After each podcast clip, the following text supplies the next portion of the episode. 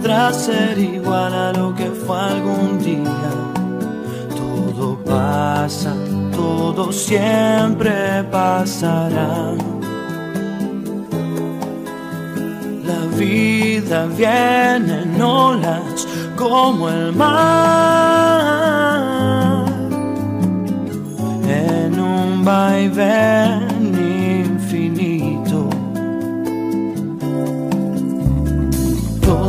que ves no es igual a lo que vimos hace un segundo.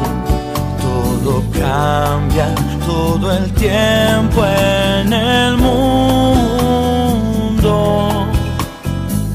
De nada sirve huir ni mentirse a uno mismo ahora. Hay tanta vida ahí afuera aquí dentro siempre como una ola en el mar, como una ola en el mar, como una ola en el mar. Nada de lo que vendrá podrá ser igual a lo que fue algún día. Todo pasa, todo siempre pasará. La vida viene en olas como el mar, en un vaivén infinito. Todo lo que ves no es igual a lo que vimos hace un segundo.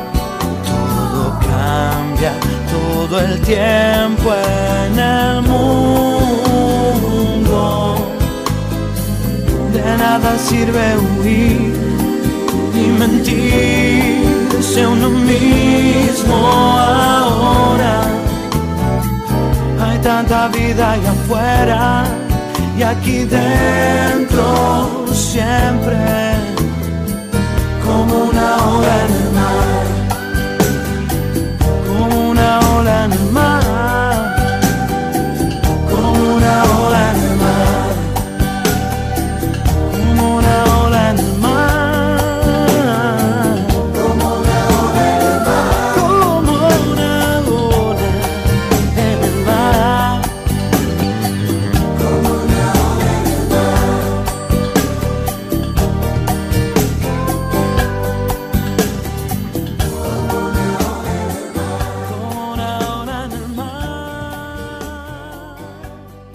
A partir de este momento comienza el horario de protección al corazón. La permanencia frente a la radio depende exclusivamente del cariño que cada uno se tenga. Este programa trabaja con las emociones. Cualquier semejanza con la realidad es tu responsabilidad, ya que solo vos podrás afrontar lo que fuiste, lo que sos y lo que querés ser ante un imprevisto impacto con ciertas verdades que desconocías. Entendemos que quizás hayas estado huyendo demasiado, es hora de dejar de escapar. Gracias por volar con buenas compañías. Con ustedes, Daniel Martínez. Hola, buenas noches, ¿cómo estás?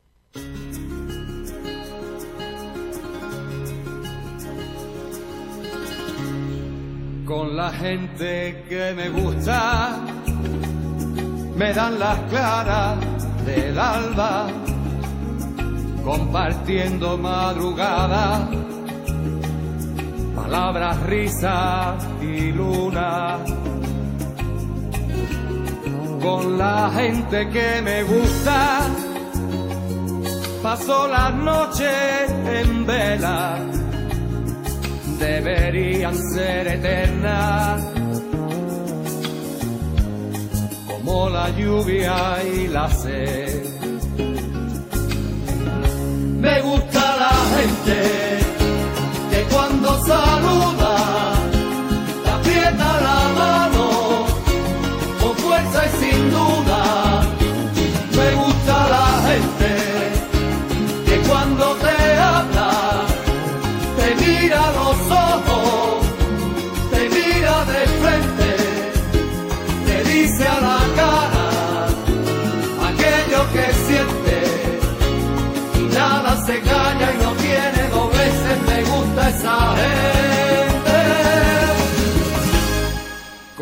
gente que me gusta, alrededor de una mesa, cualquier vino es un poema, cualquier charla la locura.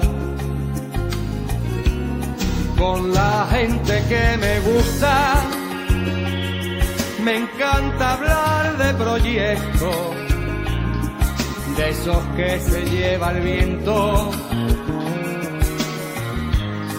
y que se olvidan después. Me gusta la gente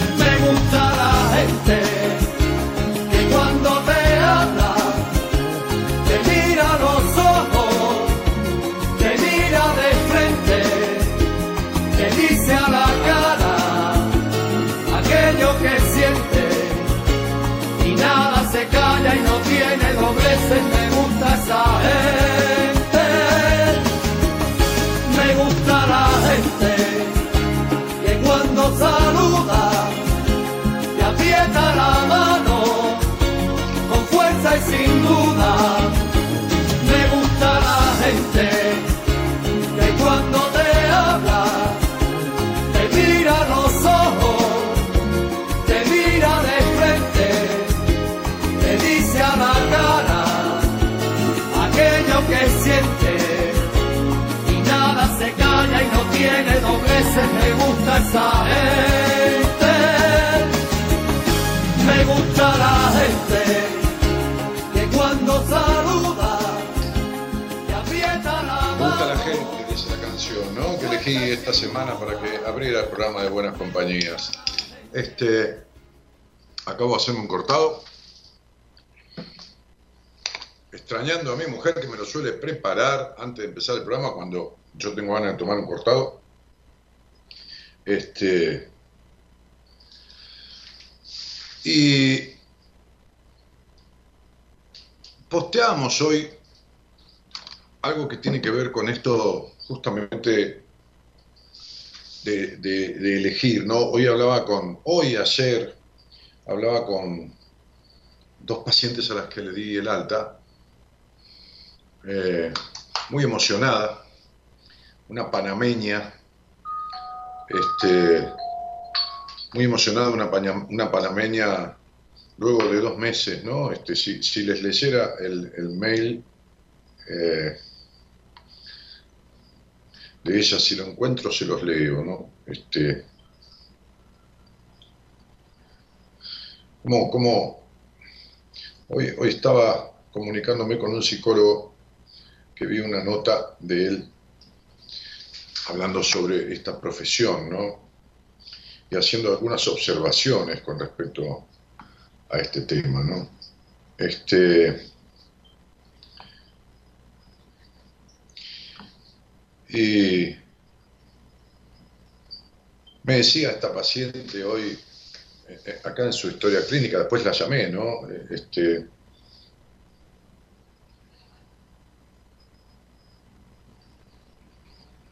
antes me ponía mal por todo, fue cambiando mi perspectiva sobre mi familia, las personas que me criaron. En, mis navidades y años nuevos era todo llorar. Estas fiestas que acaban de pasar, todo lo hice diferente y, sabes, no me sentí triste, al contrario, lo disfruté. Jamás había sentido esto. Estoy averiguando, este, para, eh, ya tengo una actividad comercial para estudiar la matrícula en la universidad, para empezar a mediados de enero.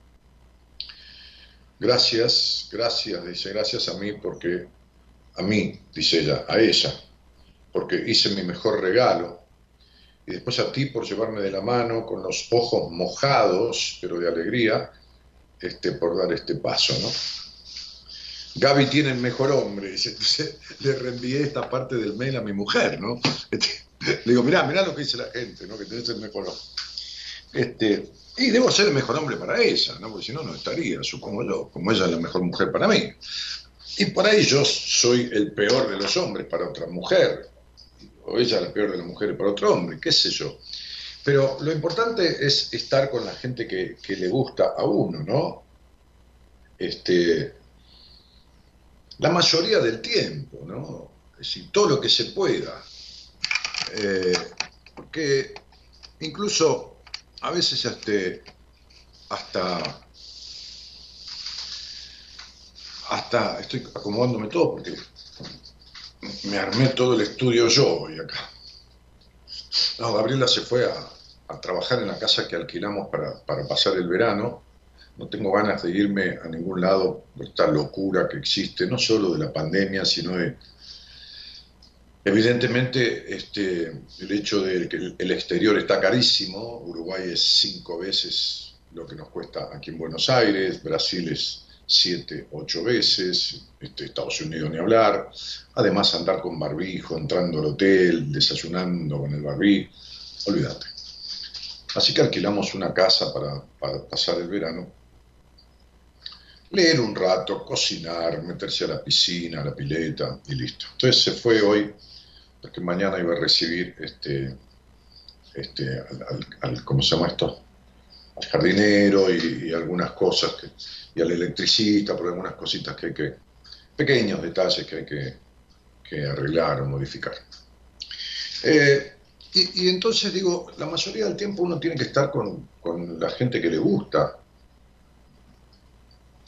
y saber diferenciar cuando está en un acuerdo comercial, ¿no? Uno, tiene muchos roles en la vida. Uno es un montón de cosas. No es, va, está haciendo está haciendo y está haciendo, ¿no? Uno hace de, hijo, hace de padre, hace, hace de amigo, hace de, qué sé yo, hace de, no sé, hace de médico, hace de psicólogo, hace de, hace, hace roles. Lo importante es que uno se dé cuenta, ¿no? Este, de estos roles y se dé cuenta, a veces yo le pregunto, y mucha gente eh, coincide, ¿no? Este, este, o le digo, ¿no? Como observación en una conversación, me pasa mucho, o en una entrevista privada, ¿no? Es decir, una entrevista personal, este, fuera de la radio, en esa hora que dura la entrevista, que estoy relajado, sin, sin, qué sé yo, sin, sin, mensajes ahí, sin, tener que limitarme en la conversación, se da de otra manera que en la radio, por supuesto. ¿no? Este, entonces, ya sea en la radio o en privado, muchas veces digo, ¿quién sos? No? ¿Quién sos? Como me dijo un día aquel viejo maestro, ¿no? que era mi terapeuta. Este, la pregunta más difícil de contestar para un ser humano es, ¿quién sos? Y la segunda más difícil de contestar para un ser humano es, ¿qué querés?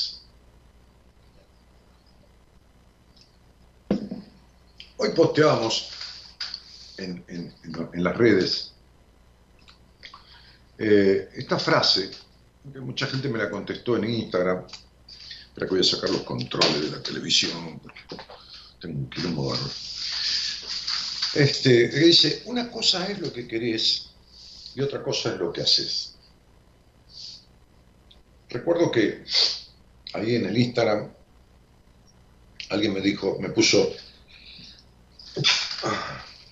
hoy tomé sol en la pileta acá del edificio a la tarde me dio como una febrícula de tanto del sol, porque me quedé charlando con un vecino sobre temas del consorcio. Y, bueno, este, y,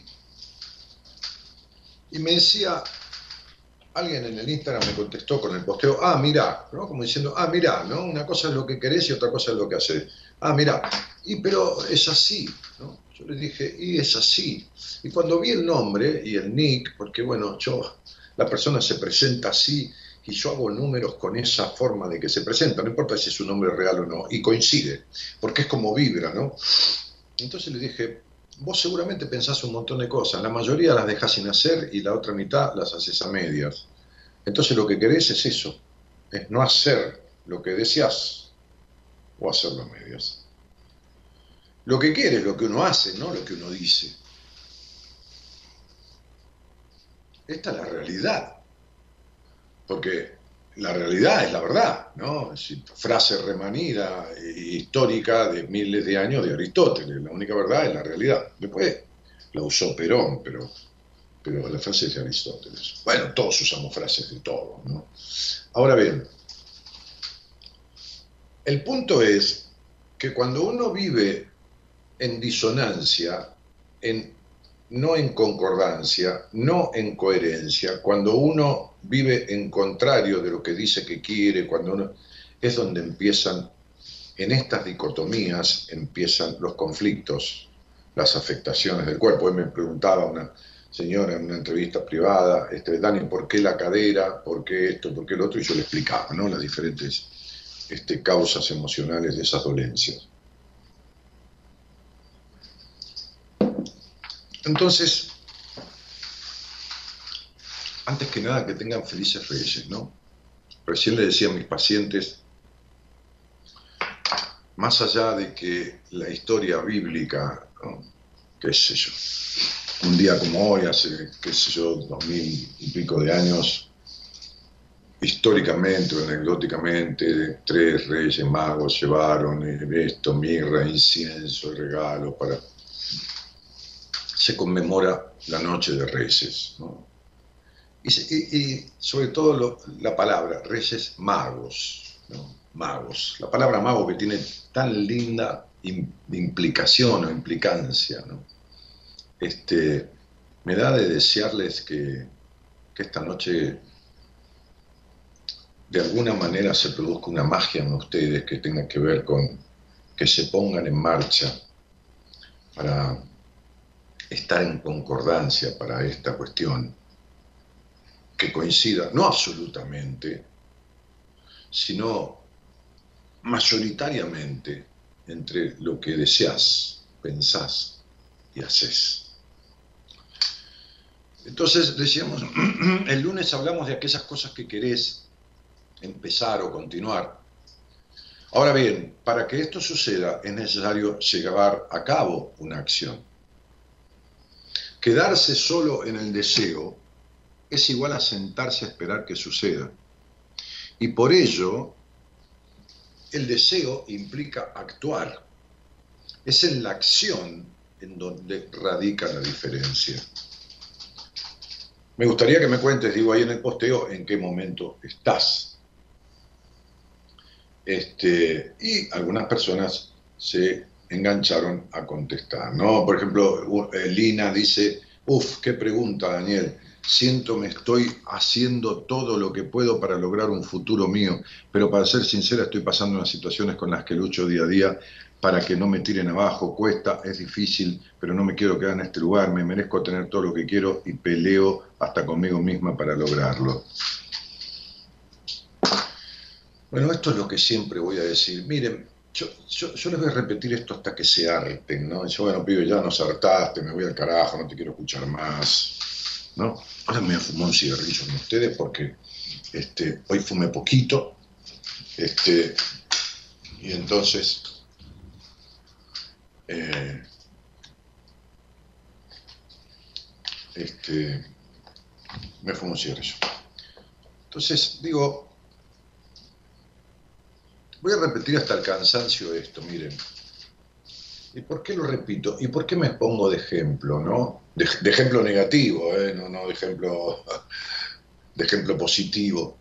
Me pongo de ejemplo porque, como decía Carl Rogers, que es este,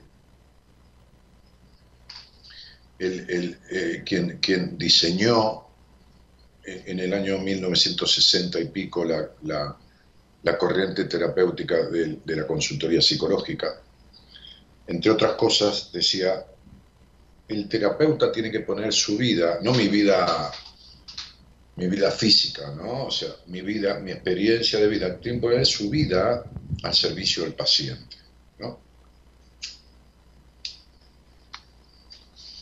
Entonces, cuando yo hablo de mí, fíjese que generalmente, más allá que comparto cada tanto un pequeño comentario del placer que me da un logro como profesional de, una alta, este, este, después de dos meses con una mujer que, me decía hoy se emocionaba, ¿no? Me, dijo 700 veces gracias, ¿no? Cuando coincidíamos en que había logrado lo que buscaba y gustaba lograr en tan poco tiempo.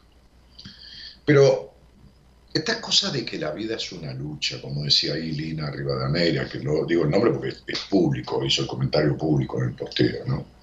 Que lucho porque contra mí, y lucho porque esto, porque lo otro. Miren, yo, yo yo sé que hay tipos, y, ustedes tienen familiares o personas o maridos o, lo que fuera, este, que, que, que no irían a un psicólogo ni loco, ¿no? Que dirían, hay gente que dice, no, el psicólogo es para los locos, ¿no? Este, es para los, es para los, este, los enfermos, Yo no decía eso cuando tenía 25, 24, 26, 27, 28 años que era un empresario exitoso. 29, 30, decía cosas peores. Peores que esa. Yo decía,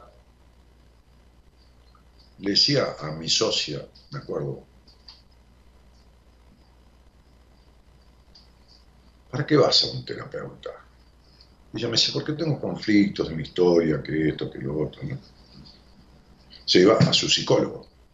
Determinada hora, cierto día de la semana, iba a su terapia. Y tengo problemas, decía ella. recién nos conocíamos, recién nos habíamos puesto de socios, hacía seis meses, ocho meses, qué sé. Y yo le decía, yo no entiendo que yo tenga que ir a pagarle a un tipo para que me arregle un problema. Yo tengo un problema y me lo arreglo yo, decía, ¿no? ¿Cómo le pago a un tipo para que me arregle un problema? Más que boludo, le decía yo. Yo decía esto.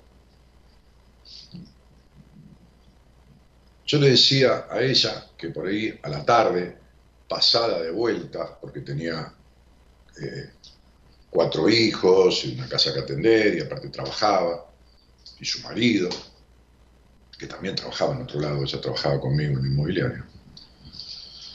Entonces por ahí se tomaba, en esa época estaba de moda, eh, como ahora el, el, el clonazepam, eh, el ribotril, como marca conocida, o clonagin, como quieran llamarle, estaba de moda otra, otra diazepina que era este, lexotanil. Entonces ella se tomaba medio lexotanil, ¿no? Le decía, ¿para qué tomas esa pastilla, no? Este, decía, porque estoy un poco ansiosa. Entonces yo le decía, pero yo cuando tengo ansiedad me la calmo solo, no, ando tomando pastillas. ¿Entienden el grado de estupidez mental que tenía yo, no? O sea, estoy poniendo de manifiesto mi vida y compartiendo cosas que yo he vivido en carne propia. O sea, no solo que yo no iba a un psicólogo, sino que si tenía un problema me lo arreglaba solo. Además de eso, si estaba ansioso, yo solo me calmaba la ansiedad. O sea, yo era este, los cinco o seis o siete, era Batman, Robin, el Capitán América y Superman, todos juntos, ¿no? Todos juntos. Este, y, me suena esto, algún amigo me debe estar eh, Gaby, ¿qué haces? Estoy hablando de vos, recién hablaba de vos, estoy haciendo el programa. Son las 12 y 29, cielito. Te deseo felices Reyes Magos este, y que la magia que aborda en tu vida y que desbordás por todos lados continúe, amor mío. Te mando un beso grande. Bueno, entonces digo, yo era como Batman, Superman, el Capitán América, este, Robin, qué sé yo, el, increíble Hulk, todo junto. Podía con todo, todo, todo. Eh.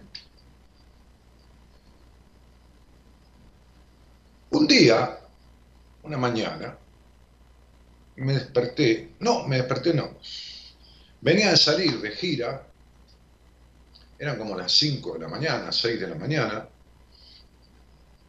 me fui a acostar, el corazón me empezó a latir, pero me empezó a latir que se me salía del pecho.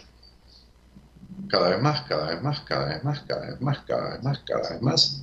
Enfrente a la casa donde vivía mi padre, que yo vivía con ellos todavía.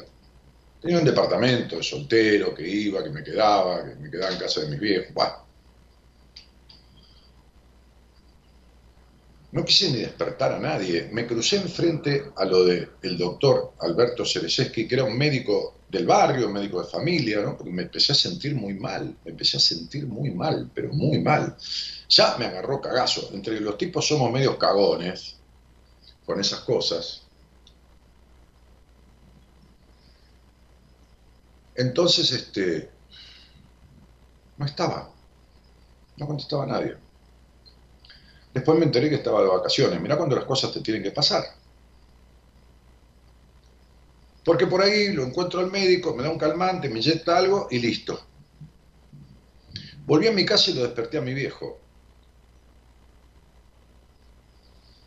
Mi padre se asustó porque yo ya estaba pálido, el corazón se me salía por la boca, la taquicardia que tenía era impresionante. Y entonces subimos al auto, mi padre manejaba,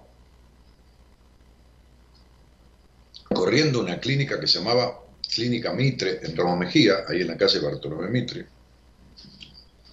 ¿Y saben cómo iba yo? Rezando, rezando para morirme. Sentí que me moría. Sentí que me moría, señoras y señores. No sé si alguien alguna vez sintió que se moría. Bueno, yo sentí que me moría. Se me pasó la vida en un instante y rezaba. Mi padre cada vez iba más rápido. Llegamos a la clínica, metió el auto, bajé a la guardia de, emergencia y de la clínica. Enseguida salía un médico de guardia, una enfermera. El médico dijo, es el corazón. Me dieron una pastilla abajo de la lengua, esto y lo otro. Me llevaron, la, la, la, la me pusieron no sé qué, me inyectaron algo, me quedé dormido, cuando me desperté estaba todo enchufado y conectado.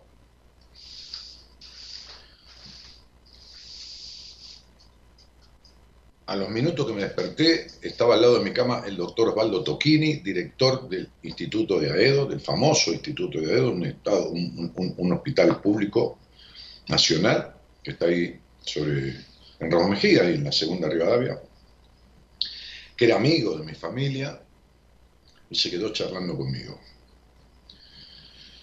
Me dijo que había tenido una, taquicardia paroxística, que había llegado a 150, 140, 160 y pico de pulsaciones. Me dijo, no hiciste una fibrilación de pedo, me dijo así. Quédate tranquilo, estás bien, me tuvieron en observación ese día, no sé si al otro día, mediodía, y me llevaron a mi casa. Me fui a mi casa, a las dos horas empecé de vuelta con el mismo ataque. Porque el viejo Toquini, digo viejo porque para mí era un tipo grande, yo decía viejo, viejo cariñosamente, me había dicho, tuviste un ataque de pánico. Cosa que hace 35 años era nada, nada usual, como medio poco conocido. Algunos médicos no sabían ni de qué se trataba esos accesos. Y empezó a sucederme que esa sensación de morirme se repetía dos, tres, cuatro, cinco veces por día. Este tipo libre que yo era, que iba para acá, que había para allá, dueño de, una empresa inmobiliaria, en ese momento una de las dos más importantes, en un momento la más importante de Raúl Mejía, había como 40, 50 inmobiliarias, y yo con 27, 28 años, un pendejo, era el dueño de esa firma, porque mi padre no tenía nada que ver con ese rubro, mi madre tampoco. Toda esa omnipotencia, todo ese poder, todo ese todopoderoso se vio resumido a un tipo todo cagado encima, cagado de miedo, perdiendo la libertad, me iba a acostar y no podía dormir, me sobresaltaba, me agarraba un ataque de pánico. Y así durante un mes, durante dos meses, dos, tres, cuatro veces por día. Un día, comiendo una pizza o intentando comerla porque me atragantaba de, los estados de ansiedad que tenía, con tres o cuatro amigos míos en la casa de mi socia y de mi socio, porque mi marido era contador nuestro. Un amigo mío, Rafa, me dijo, mira, flaco, nosotros no te podemos ayudar. Vos estás hecho mierda de la cabeza, tenés que ir a ver un psicólogo.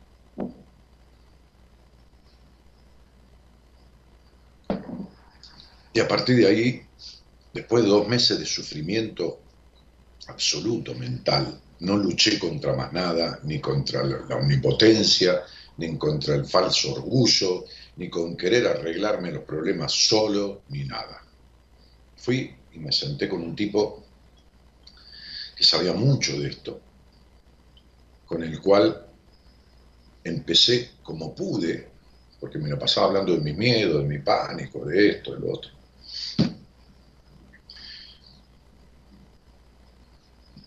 Y yo le decía, mire, yo quiero ser el de antes, ¿no? Y él se sonreía y me decía, no, mire, después de una crisis de esta, uno nunca vuelve a ser el de antes.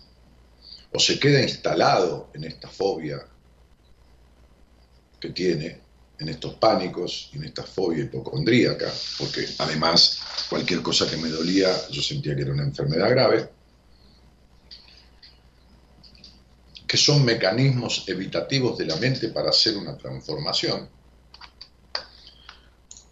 Así es la depresión, así toda afectación, todo trastorno emocional, todo vínculo distorsivo, toda cuestión que genere conflicto permanente, no son más que un llamado de atención de la psiquis o del cuerpo para indicar que hay que resolver cuestiones de base. Por eso yo insisto tanto en esta cuestión, porque, como dije muchas veces, yo sé lo que es el sufrimiento. Yo sé lo que es el sufrimiento mental. Yo sé lo que es una fobia. Yo sé lo que es. Hoy, atendía a una profesional de la medicina una mujer grande ya, este, que a través de la pandemia, a través de un montón de cosas está fóbica, ¿no? Y le hice ver su fobia y le hice entender lo que es una limitación a lo que es una prohibición, lo que es un impedimento a lo que es un autoencierro. Una mujer muy inteligente, mucho intelecto, pero con cuestiones emocionales no resueltas, ¿no? Este, le expliqué, le di dos libros para leer y le dije, creo que con estos libros que vas a leer es posible que resuelvas esta cuestión. Si no lo resolves con lo que entendiste en la entrevista, porque comprendió, una cosa es entender, otra cosa es comprender claramente lo que le expliqué y por qué esto le estaba sucediendo. Si no, si no lo resolvés leyendo estos libros, le di un libro de un autor norteamericano y un libro mío, como segunda opción me buscas en Instagram y te pongo un terapeuta de mi equipo, una terapeuta, le dije, ya pensando quién podía ser para que resuelvas esto. Entonces, como yo conozco el sufrimiento, como conozco la reiteración de los síntomas, como conozco que los síntomas, la enfermedad del cuerpo, el dolor recurrente, los sueños recurrentes, las fobias, los miedos, los vínculos de mierda de pareja, son mecanismos de auxilio, son pedidos de auxilio de la psiquis a través de estados emocionales deplorables o a través de afectaciones del cuerpo. Como yo conozco eso, entonces sé lo que es el sufrimiento, lo sé, lo viví, lo viví mucho tiempo. Y por eso es que comprendo mucho el sufrimiento ajeno. Comprendo mucho los estados emocionales deplorables, persecutorios, los celos obsesivos, es decir, todo lo que cause dolor mental, dolor mental, lo comprendo.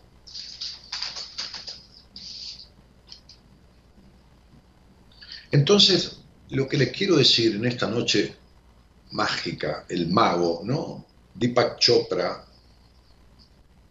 médico famoso que vive en Estados Unidos, un gurú de, la autorreflexión, decía, o dice, está, vivo, eh, eh, el mago está dentro de uno, ¿no? El maestro está dentro de uno, dice Chopra. A lo sumo, el terapeuta puede ser una guía para encontrar ese maestro. Porque yo te aseguro que todo el mundo sabe cómo salir. Lo sabe, pero no sabe que lo sabe. Es decir, tienes las herramientas para resolver, pero no sabe cuáles son y que las tiene. Entonces uno tiene que ayudarlo a transitar el camino de salida de todo esto. Como decía Carl Gustav Jung, psiquiatra suizo, discípulo de Freud, que era neurólogo, el proceso psicoterapéutico es el maravilloso viaje en el que el profesional acompaña al paciente al encuentro consigo mismo. Todo este tipo de afectaciones, de trastornos vinculares, emocionales, etc., no son más que un desencuentro consigo mismo.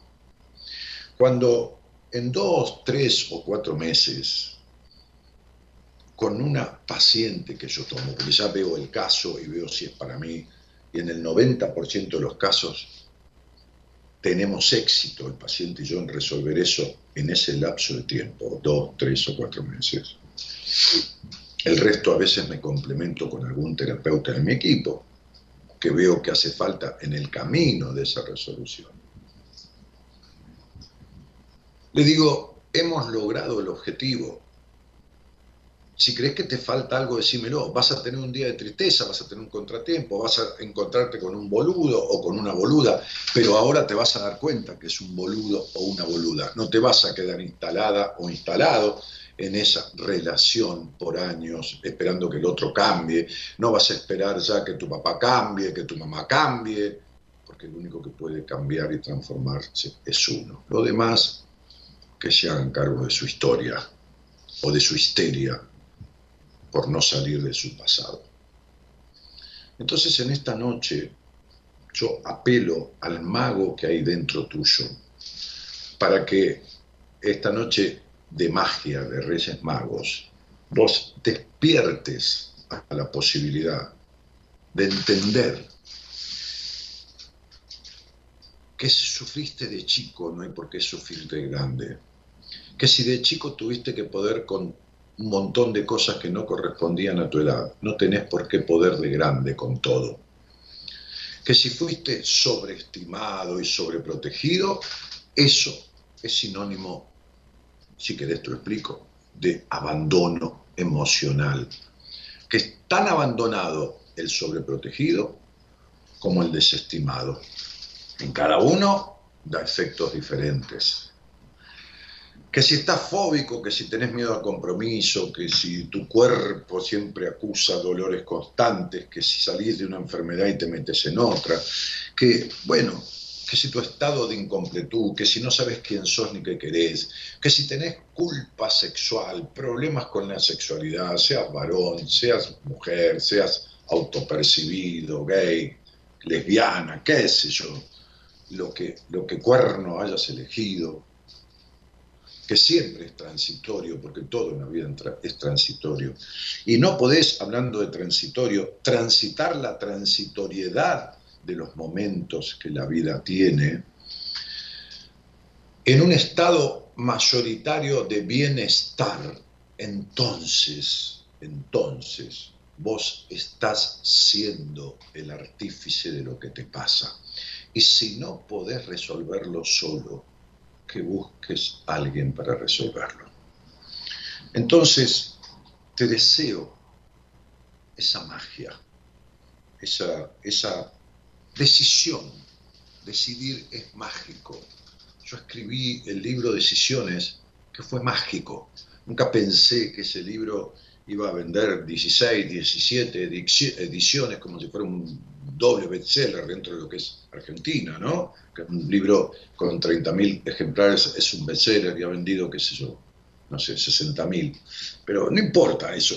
Pero digo, importa que justamente porque fue uno de mis libros más vendidos, sino el que más, qué sé yo. Este, este, a esta altura, eso era hasta el 2012, 2013, ahora ya no sé. Este, este, porque la palabra decisiones, decisiones, ¿qué es lo que más nos cuesta a las personas?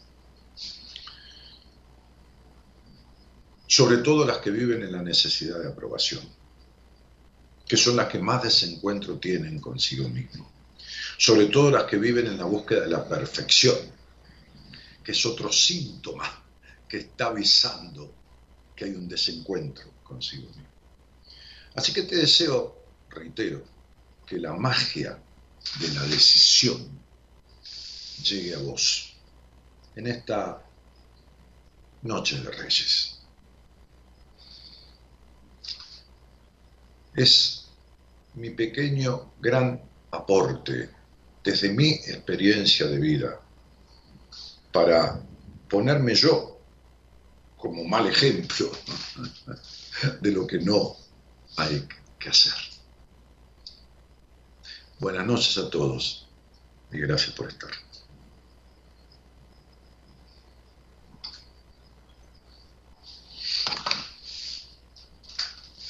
Javier, te lo entrego.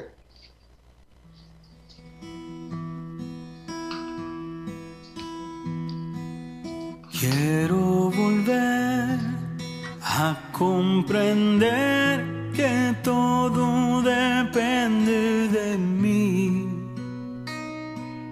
Cuando estoy mal, cuando estoy bien, soy yo quien decide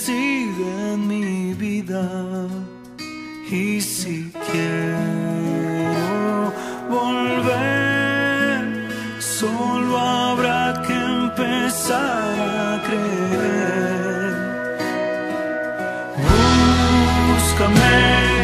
Donde nace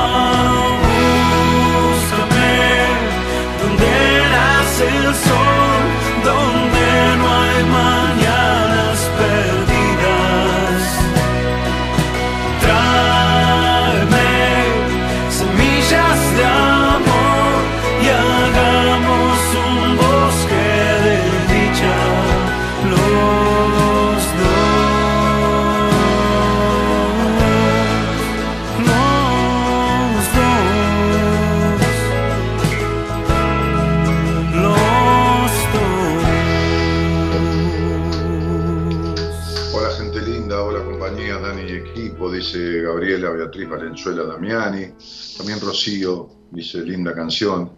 Bueno, muchos posteos pasaron, este, pues yo estaba hablando y ya no lo puedo leer porque esto guarda una cantidad X. Buenas noches, gracias Dani, dice Claudia Bravo. Hola, pensé que te habías ido a la quinta de vacaciones, qué bueno. Hola a todos. No, me estoy yendo los fines de semana, por ahí me quedo el lunes o voy el viernes a la tarde. Como les dije el otro día, alquilé, alquilamos con Gaby un lugar para, para no tener que irnos de viaje y con todo este pelote y andar con la incomodidad de usar barbijo, de esto, de lo otro, qué sé yo. Este, eh, Marta Salerno decía eso, Rocío dice, quiero ser feliz y vivir tranquila en mi zona de confort, dice Rocío Kaufman.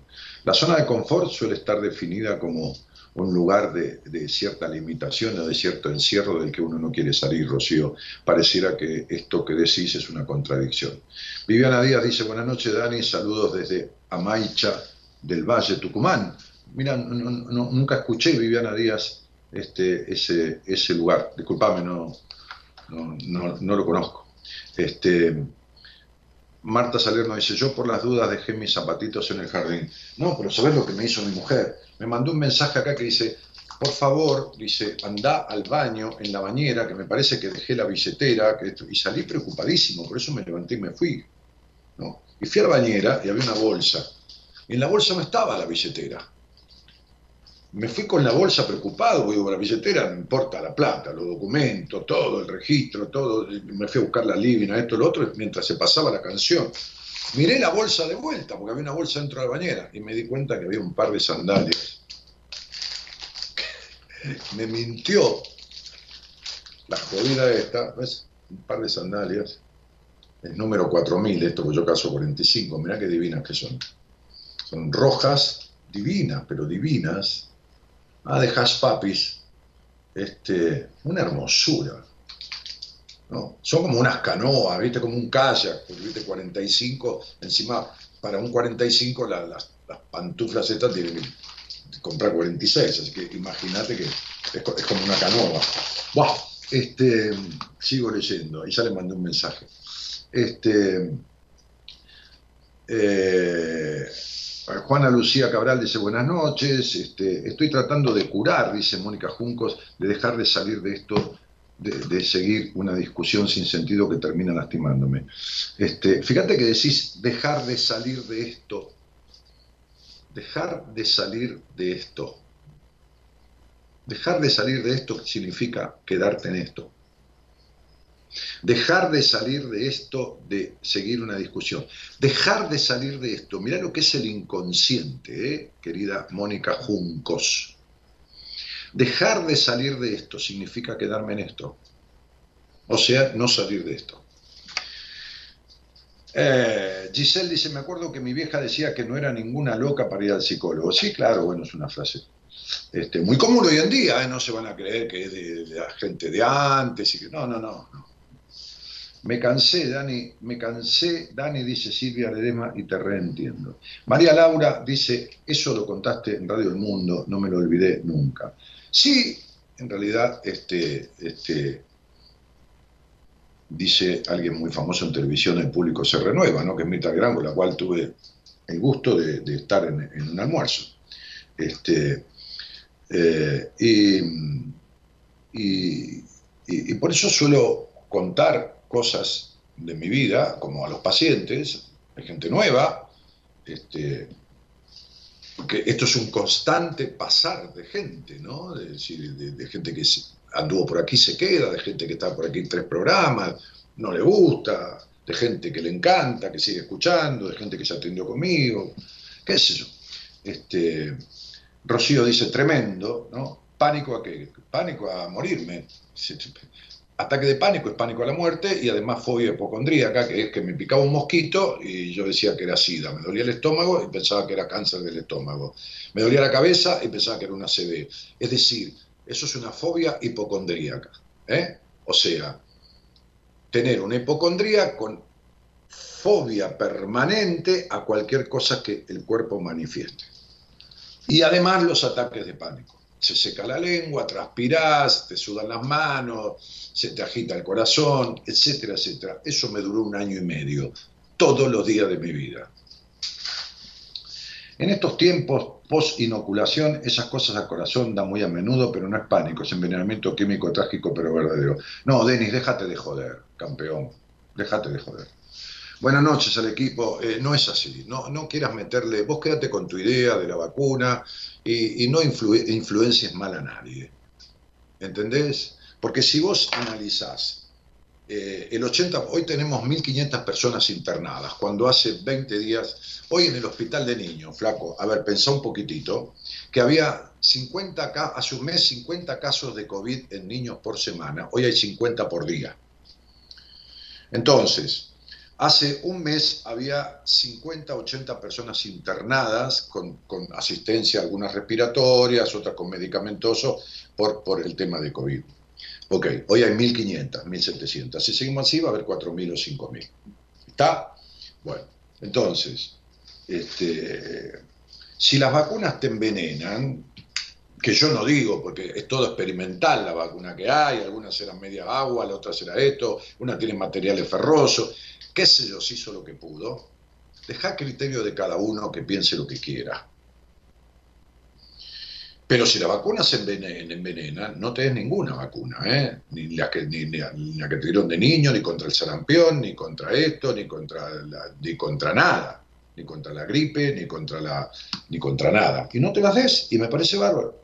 Yo te respeto, pero no quieras adjudicarle que los ataques de pánico de hoy, hermano, que estamos en una depresión universal, porque el encierro produjo crisis en los matrimonios, crisis existenciales, crisis de vocación, fundimientos económicos, este, este, inhabilitación de profesiones, cambios en el ejercicio de las profesiones, gente que se ha cagado muriendo sola sin poder comunicarse hasta con sus familiares, aislada. Este, no le eches la culpa a la vacuna, porque la gente que se moría hecha mierda sola en una cama de un hospital no estaba vacunada de nada. ¿De qué, de qué estaba vacunada? Si no había ni vacuna para el COVID. Entonces, hermano, ten cuidado con lo que decís. ¿Entendés? Este, este, porque en la vida más vale quedarse callado para no pasar por boludo que hablar y pasar por boludo definitivamente. Entonces, ojo al piojo con definir y describir, porque hay gente que era denostadora del COVID, que es un manejo universal y de que esto y que lo otro, que no es ni pelado ni con tres pelucas, ni es que sea todo eso, ni es que no sea nada. Hay un poco de todo. Nadie discute, pero el absolutismo y el fundamentalismo, así estamos en este puto país, porque siempre son fundamentalistas, ¿entendés? Y los que nos gobiernan más todavía no creen en su verdad, creen que tienen la verdad, que tienen la verdad revelada. Vos imagínate que tenemos una vicepresidenta, por ejemplo, y yo no tengo una mierda que ver con ningún partido político, que dijo en el último mandato que tuvo, un día, dijo, por ejemplo, que la diabetes era una enfermedad de la gente de plata. Pero mirad la, la ridiculez que hay que tomar de esta mente atrofiada de la persona que conduce parte del país y que lo condujo. Escuchar las pelotudeces. Hay gente que no tiene un puto mango y tiene diabetes. ¿Qué mierda tiene que ver el culo con la memoria, aunque haya culos que no se olvidan? Entonces, digo, guarda, porque el fundamentalismo no lleva a nada, lleva solamente actitudes mesiánicas que conducen a las masas, como las nuestras, a estar hechas mierda como está la mayoría del país. Entonces deja que cada uno elija y no le metas a la gente, pibe, ideas que son tuyas y que está bien que lo sean. ¿Ok? pero que pueden influenciar a otro, que se puede cagar muriendo si toma tu idea. Déjalo que elija. Déjalo que elija.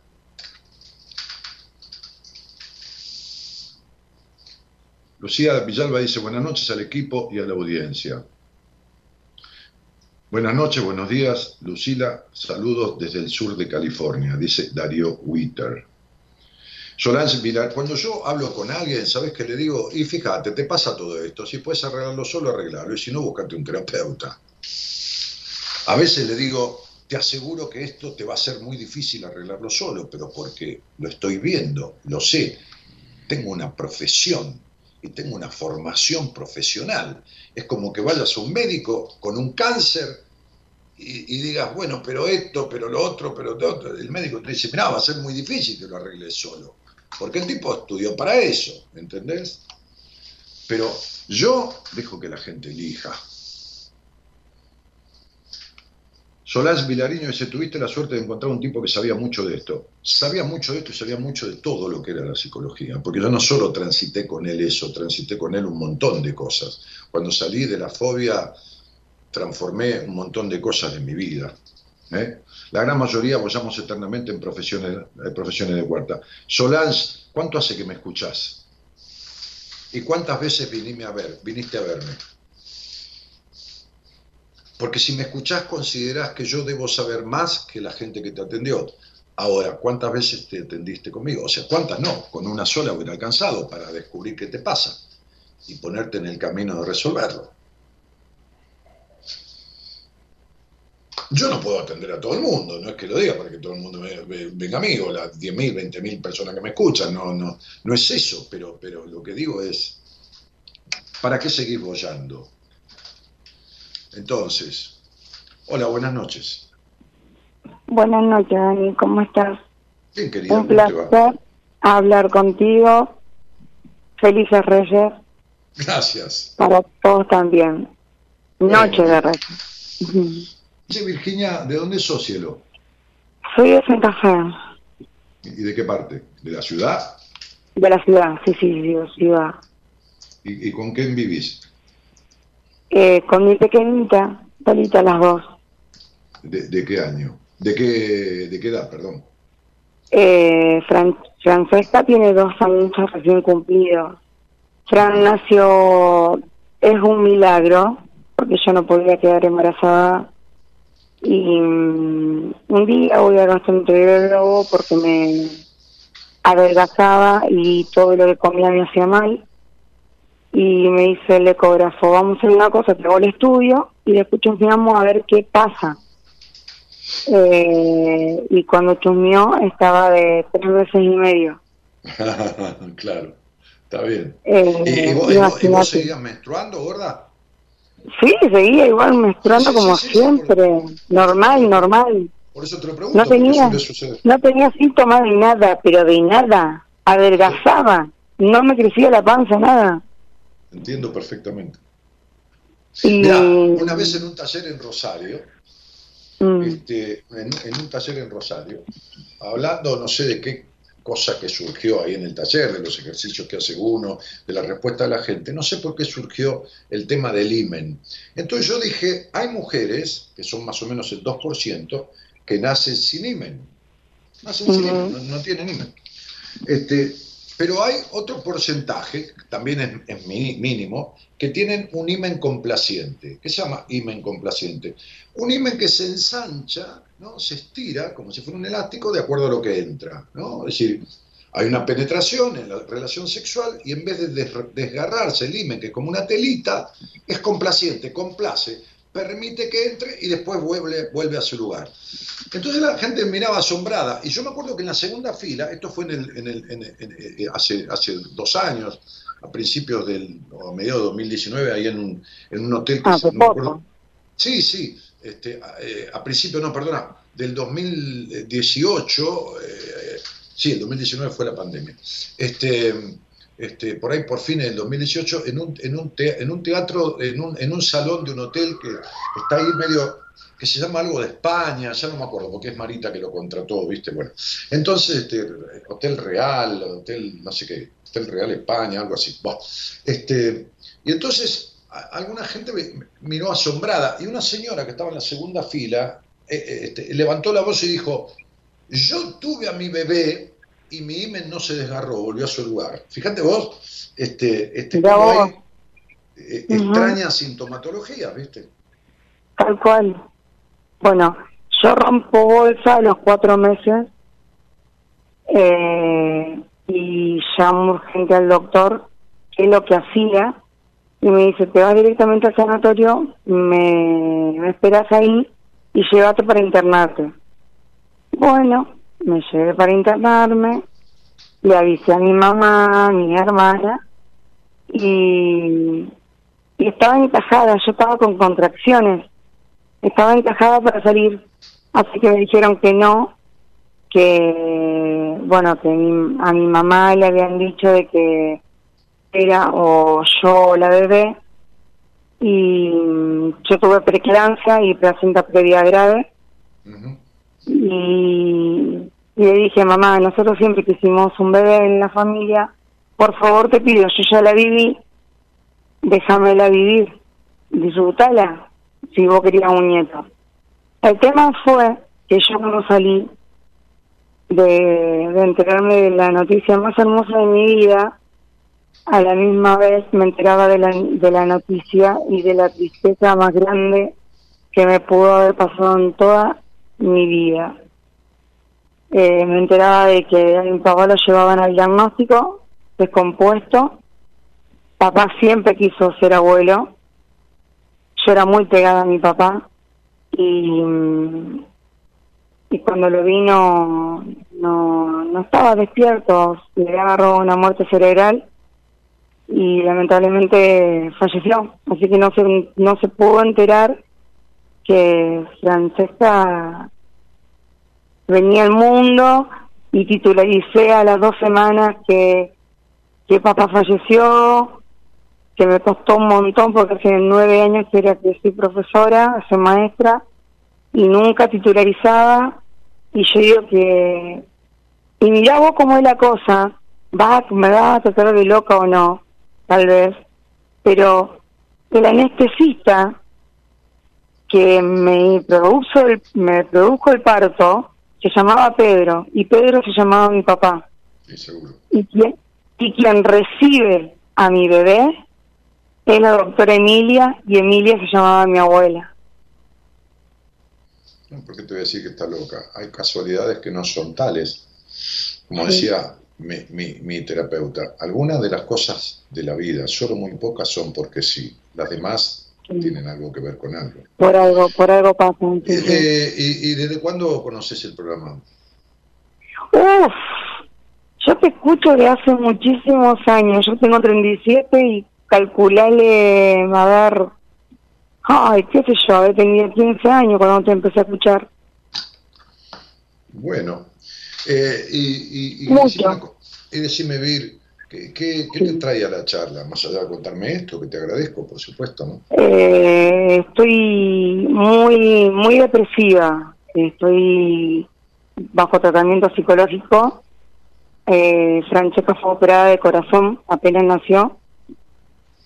Eh, tenía también fue operada de los intestinos, tenía obstruido los intestinos y tenía un, me la dieron de alta a los siete meses, en neo, me la, me la dieron de alta con una hepatitis que se hizo a través de una parenteral por una colestasis. Así que ahora hay que, la estamos estudiando a ver qué, qué, qué es lo que pasaría.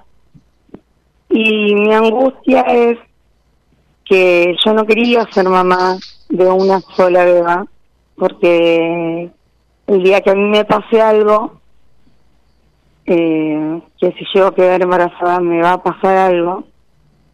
¿Por qué te va a pasar em, algo? Porque ya me pasó. el 14, el 14 de abril perdí un bebé. Hay embarazos que son traumáticos, hay otros que no. Este, hay veces que una mujer le dicen que no puede quedar más embarazada. Yo tuve amigos de la infancia que eran hermanos yo, Yo vendí casa, yo vendí camioneta, yo vivía en San Vicente. Mi vida, ¿me dejas que te diga algo? Sí. ¿Qué te, trajo a mí? ¿Qué me trajo a vos? Estoy muy angustiada. Estoy cansada de todo. Estoy cansada de hacerme problema por todo, de preocuparme por todo. Y sí, pero esto no después de tu hija ni después de la muerte de tu padre. Esta es tu historia de vida. Esta es mi historia de vida. Estoy enojada con mi madre. Tu, historia de vida son las decepciones de los hombres, tu historia de vida son las pérdidas de tus sueños, porque nunca lo logras y cuando, si me dejas hablar, entonces pues te puedo explicar. Si no, me callo y vos hablas sola. Como quieras, decime todo lo que quieras y cuando es basta, avísame y yo te cuento. No, no, no, no, no, eh, te escucho. Tu historia de vida tiene eternas decepciones de los hombres. Tu historia de vida tiene eternos sueños rotos porque los alcanzás y no te sirven, o los alcanzás y lo perdés y se te rompen y se te escapan como agua entre los dedos, o los alcanzás y nunca te dan la felicidad que esperabas. Tu historia de vida es una historia de soledad interna, de tremendos enojos, de vacío existencial de decepciones amorosas, de una perra soledad interior y de un no poder resolver nada nunca. Porque las personas que quieren ser perfectas siempre viven en la frustración.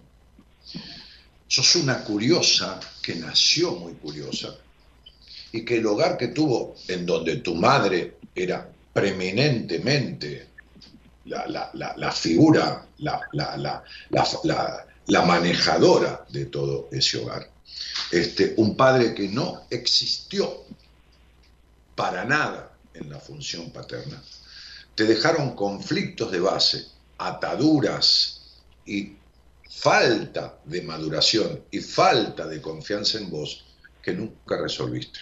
Y este karma, que en numerología se llama el karma de los sueños destrozados, así le puse en el libro y así lo dejé después de 20 años de escribir el libro cuando hice el curso, para que la gente entienda bien con el nombre lo que lisa y llanamente esa, deuda kármica implica. El karma no es una cruz que te mandó Dios, es simplemente un aprendizaje que la persona viene a hacer para no padecer más lo que está padeciendo. Entonces, esa deuda, esa lección aprender, llamarle así, habla de la confianza en sí mismo, el optimismo para la vida, aprender a estar solo sin sentirse solo, ¿está? y por supuesto dejar toda búsqueda de perfección y de exigencia. Además de eso, la destemplanza que tenés, porque sos una mina que a las 2 de la tarde estás tranquila y a las 2 y un minuto le querés partir la, botella en la cabeza de alguien, ¿no? te, pasás de la paz a la tormenta así, te genera ascender para caer, tener para dejar de tener y amar para perder. Porque tenés que aprender aceptación, comprensión y templanza. Mientras vos, que vivís de decepción en decepción en la vida, ¿eh? con embarazo, con los vínculos, con todo, con todo es una decepción, no resuelvas esta historia de nunca acabar y no resuelvas las consecuencias de los aspectos distorsivos que fueron generados en tu crianza porque no hay hogar perfecto, todo hogar es disfuncional, y sigas siendo vos, Virginia, la misma que tu hogar crió, entonces todo va a volver a repetirse. Todo va a volver a repetirse. Porque desde los 26 años, de los 28 años hasta ahora, esto encima se agravó, porque se ha hecho más difícil que hacer un agujero en el cemento con la yema de los dedos. ¿Está claro? Así. Bueno, bárbaro. A mí vos, me escuchás, vos, me escuchás hace, vos me escuchás hace más o menos 20 años. Sí.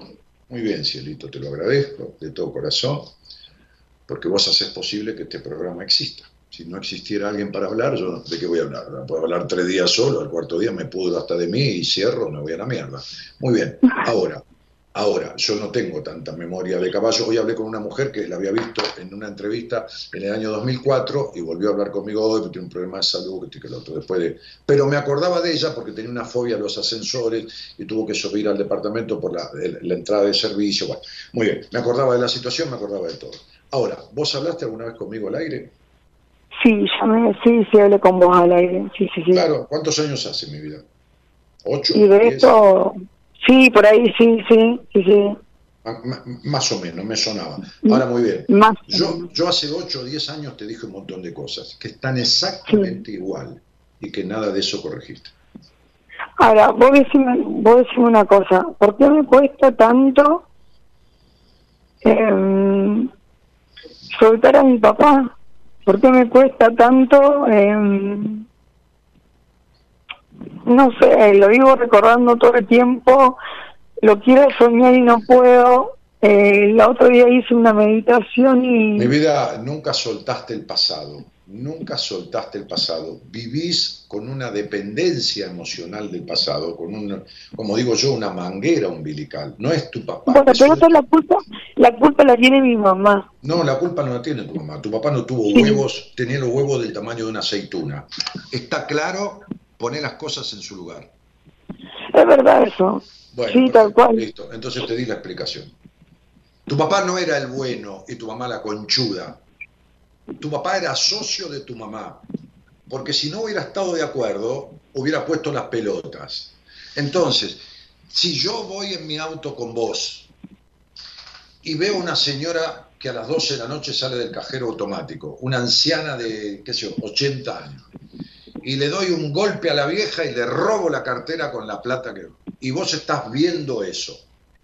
Y con esa plata nos vamos los dos a un hotel internacional, al Sheraton, a comer, a tomar champán francés con caviar. ¿Vos sos cómplice mía o no? Obvio que sí. Bueno, tu papá fue cómplice de tu mamá. Porque viendo lo que hacía en la crianza, nunca intervino para frenarla. Así que las personas como vos son las que van y gastan años de terapia con terapeutas que no saben nada, se la pasan hablando de la madre y agarrados a un padre bueno. Nadie dice ni que tu madre era No, no, no. Ni, que tu padre era el, el bueno. Estas No, no, no, no, no.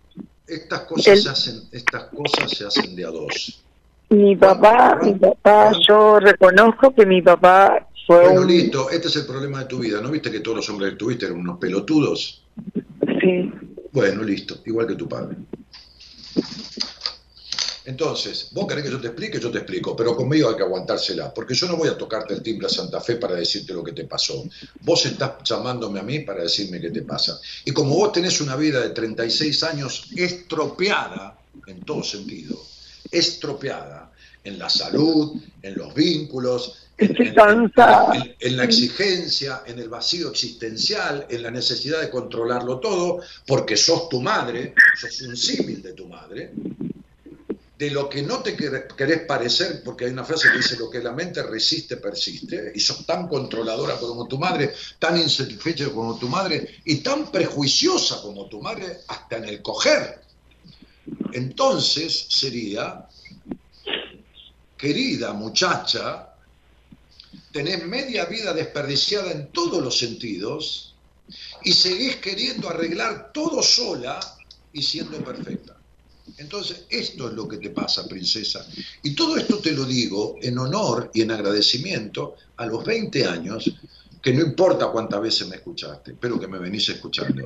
Eras una, eras una pendeja y siendo una pendeja de 15 años, ya tenías conflictos muy fuertes instalados que se fueron agravando con el paso del tiempo. Entonces vos, que crees que sos la otra mujer de tu papá, porque vos, a, vos no se te murió tu papá, él se murió, pero aparte se murió mitad tu papá y mitad el hombre de tu vida, porque sos más la esposa, la otra mujer de tu padre, que la hija. Vos enviudaste con la muerte de tu padre. ¿Entendés lo que digo?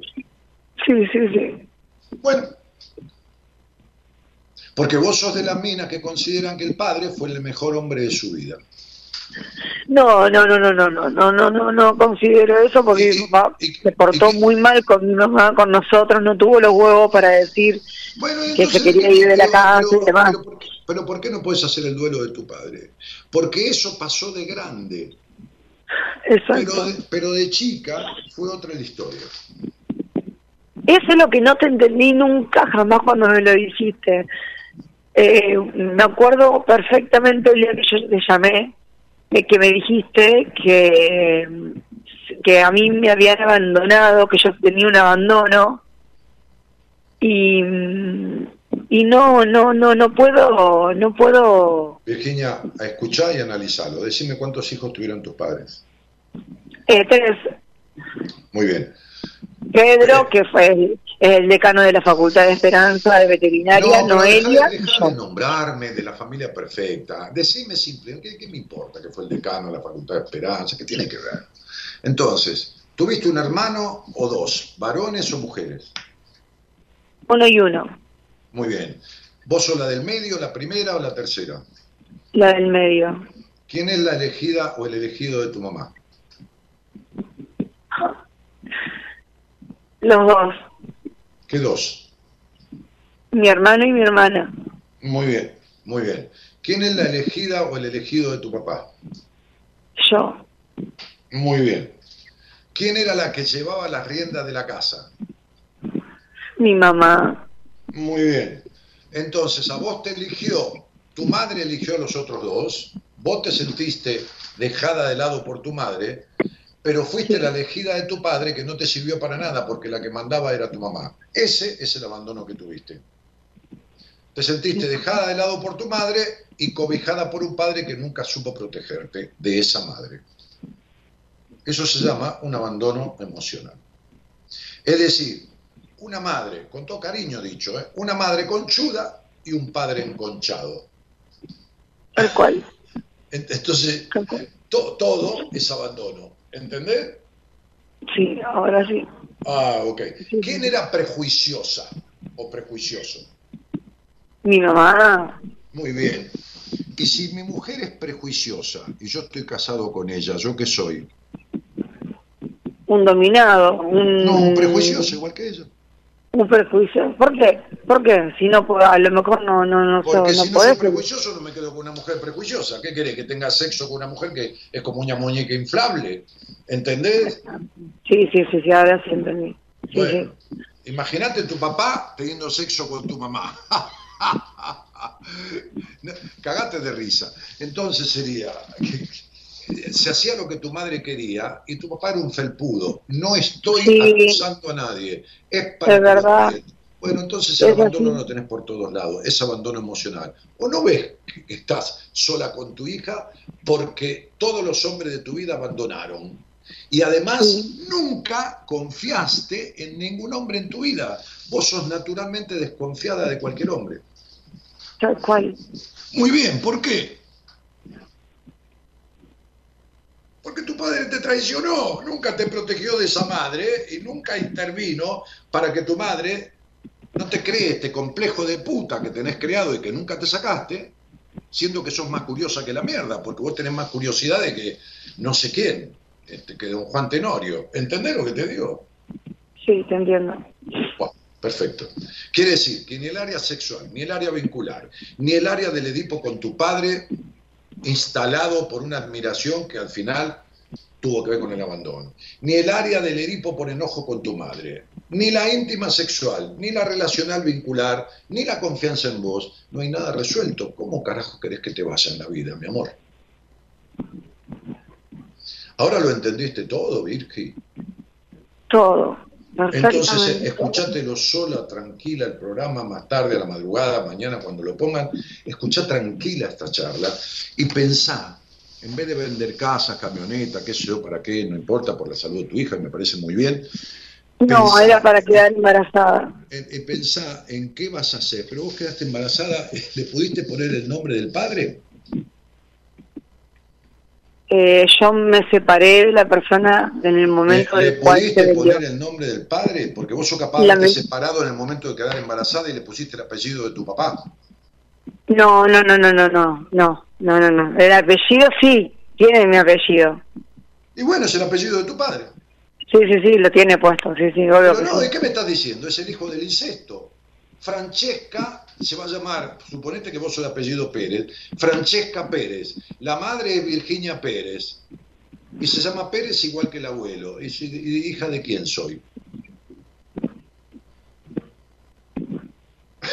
¿Lo entendiste? Sí. ¿Entendés el Edipo con tu padre? Que buscaste un tipo que sea un cemental, te pusiste a coger, quedaste embarazada y fuiste, agarraste el nene, la nena y le pusiste el apellido de tu papá.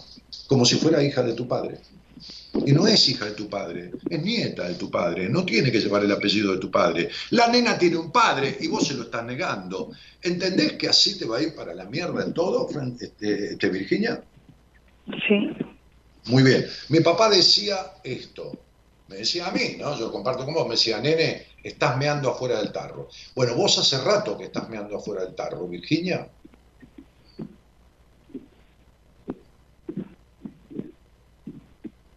Porque vos viste 700 médicos para arreglar la salud de tu hija.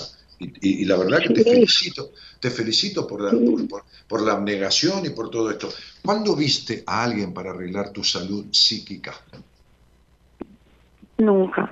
¿Cuándo después de tanto desengaño, de tanto esto, de tanta histeria, de tanto enojo, de tanto vacío existencial, te sentaste con alguien y dijiste, tengo 78 quilombos, ¿cómo mierda lo arreglo? Nunca. Bueno, te dije que querías ser perfecta y arreglar todo sola. Acá tenemos resultados, Vir.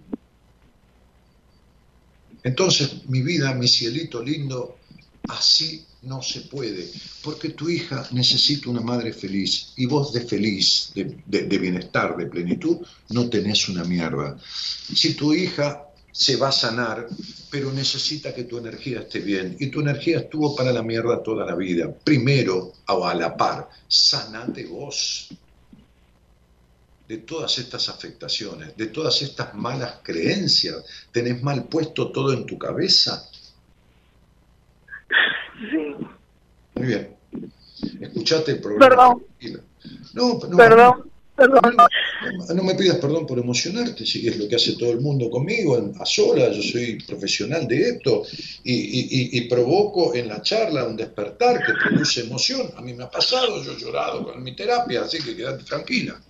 Escuchate esta charla en paz y entendé, por favor, cómo es la canción cómo es la historia de tu histeria, porque nunca saliste del entrampamiento entre tu papá y tu mamá.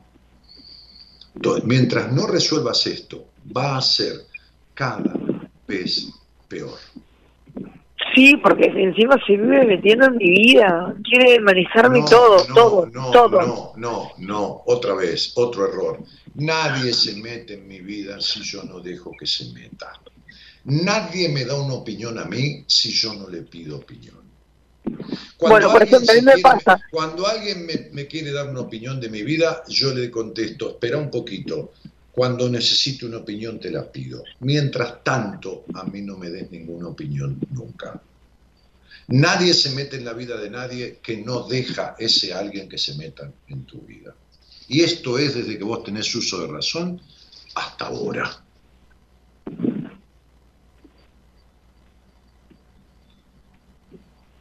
¿Entendiste?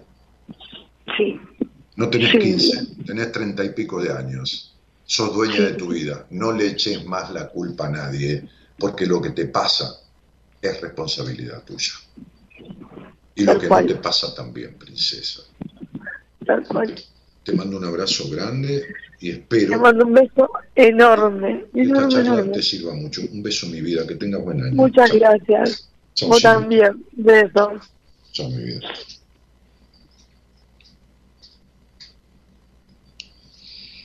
Bueno, Javi, vamos.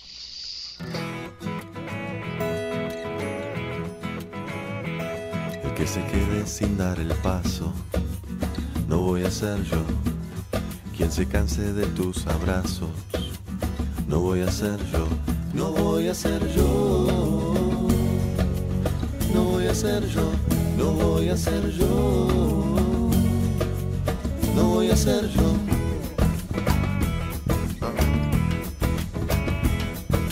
Tiempo y tengo paciencia. Y sobre todo, te quiero dentro de mi existencia, de cualquier modo.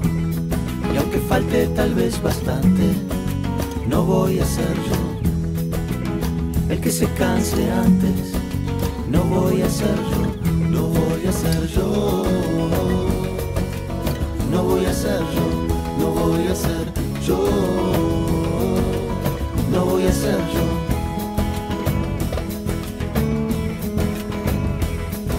Hay gente que no debería enamorarse. Algunos no deberíamos dar el sí.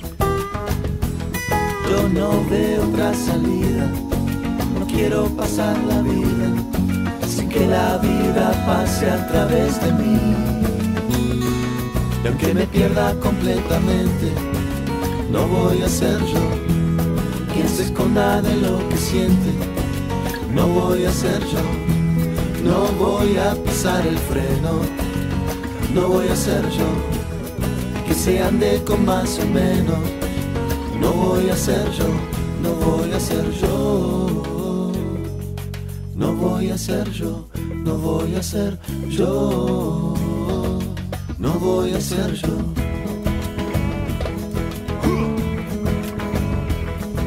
Hay gente que no debería involucrarse con cosas que luego no pueden manejar. Yo no veo otra salida, No quiero pasar la vida pisando una piedra y volviéndola a pisar.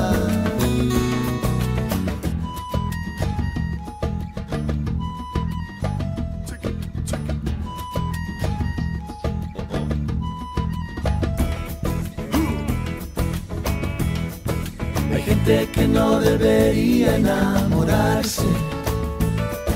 Algunos no deberíamos dar el sí. Quiero, Yo no veo otra salida.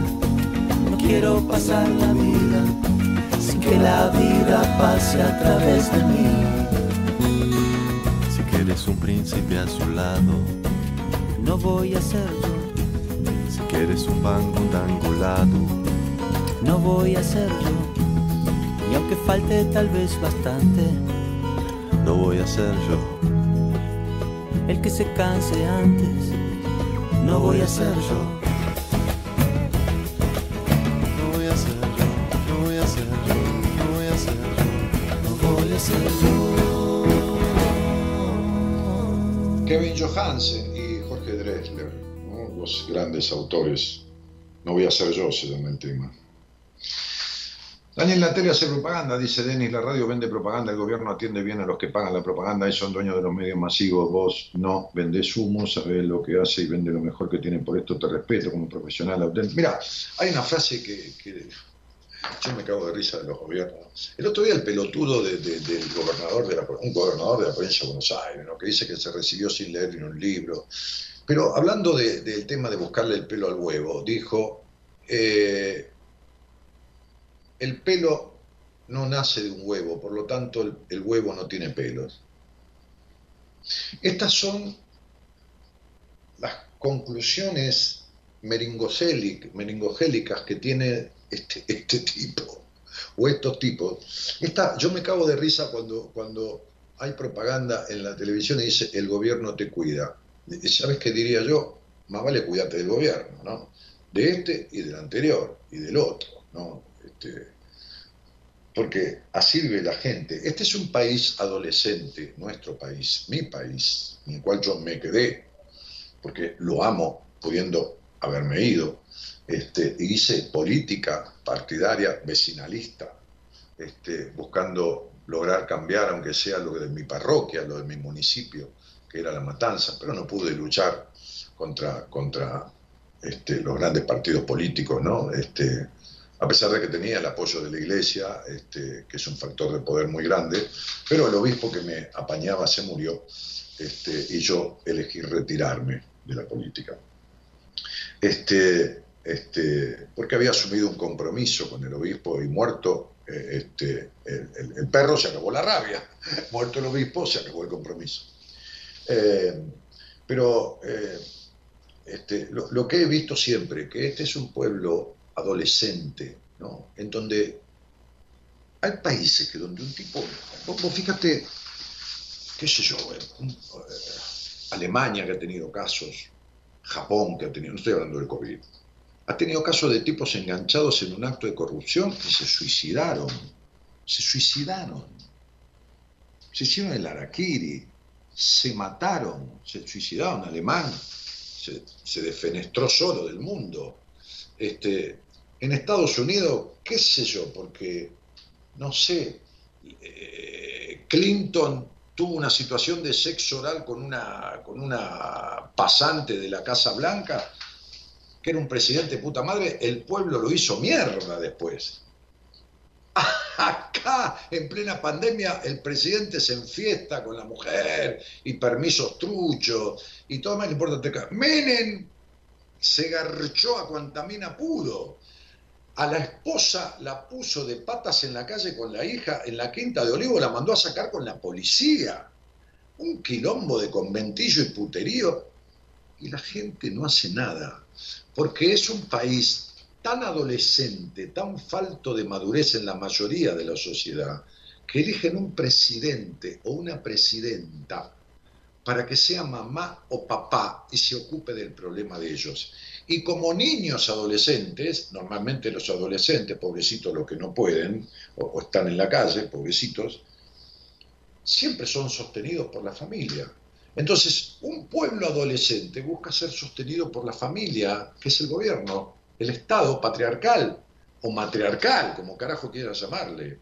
Y entonces así el sustento, los planes, las subvenciones, la esto, lo otro, y cada vez más adolescente, menos crecido, menos autónomo, menos nada. Japón quedó destruido con la bomba de Hiroshima. Alemania quedó hecha concha con la Segunda Guerra Mundial. Países como Francia, que han tenido guerras civiles, Austria destruida también por la Segunda Guerra Mundial, invasiones en, Rusia, este, bueno, qué sé yo, el quilombo.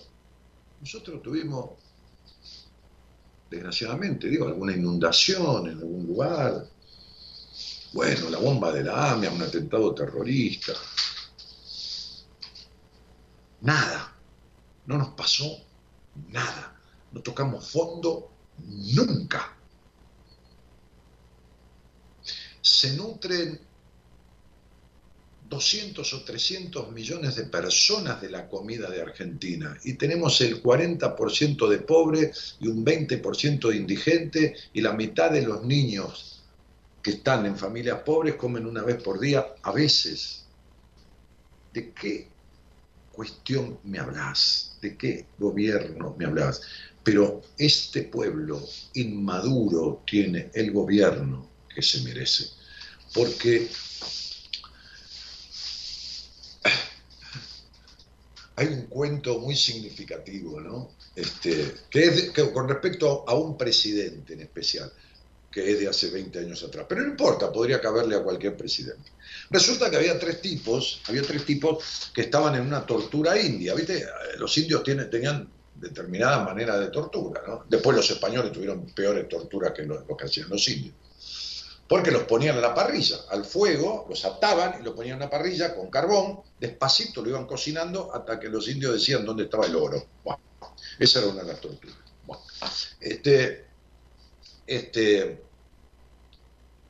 había tres tipos con una tortura india. Hay una tortura india, ¿no? Este, que era enterrar un tipo hasta la cabeza a pleno sol, o sea, no a pleno sol, sino en un lugar donde le dé el sol, por supuesto. Y esto, los indios habían enterrado tres tipos y le ponían miel en la cara, se acercaban las hormigas o bichos y empezaban a picarlo, enterrado con los brazos y todo hasta la cabeza, con lo cual no te puedes salir ni de casualidad. Entonces cuenta esta historia que por ahí justo, por ese lugar, pasó un presidente argentino que andaba, qué sé yo, no sé, paseando por las montañas, en territorio indio.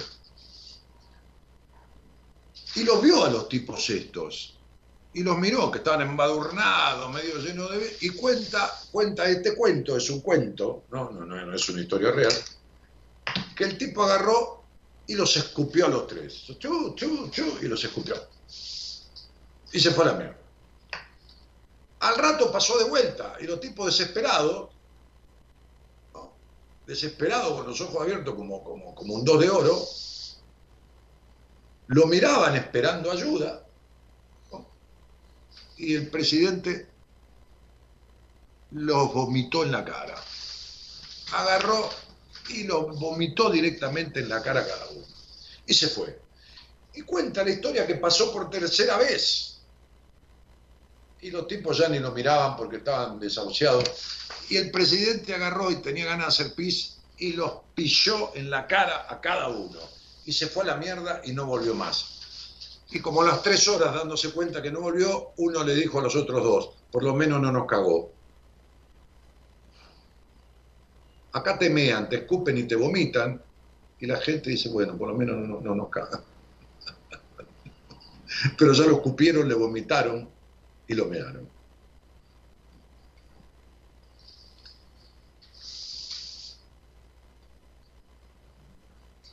Hay partes oscuras, los 70, por ejemplo, nos pasó Solans, no empecemos a hablar de esa historia de mierda, en donde este, fue una mierda por el lado de los militares y fue una mierda por el lado de los guerrilleros, que están todos sueltos, la mayoría y millonarios. Los que no terminaron muertos, como terminaron muertos militares, están millonarios como está Firmenich, que el otro día apareció en Nicaragua con millones de dólares, como fue el que fue socio después de un gibón, que lo secuestró y terminó socio de él, este, y varios más. No, hablemos de todo eso porque...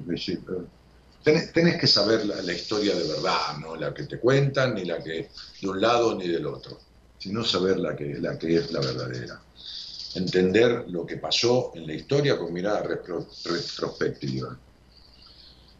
Este, Fabio dice ser sostenido por la familia es una posición cómoda también, todo es responsabilidad de otro, adolescente. Esa es la definición. Libertad es responsabilidad. No sé si todos y cada uno quiere la responsabilidad que implica ser una nación madura. No, para nada, olvídate que que ver.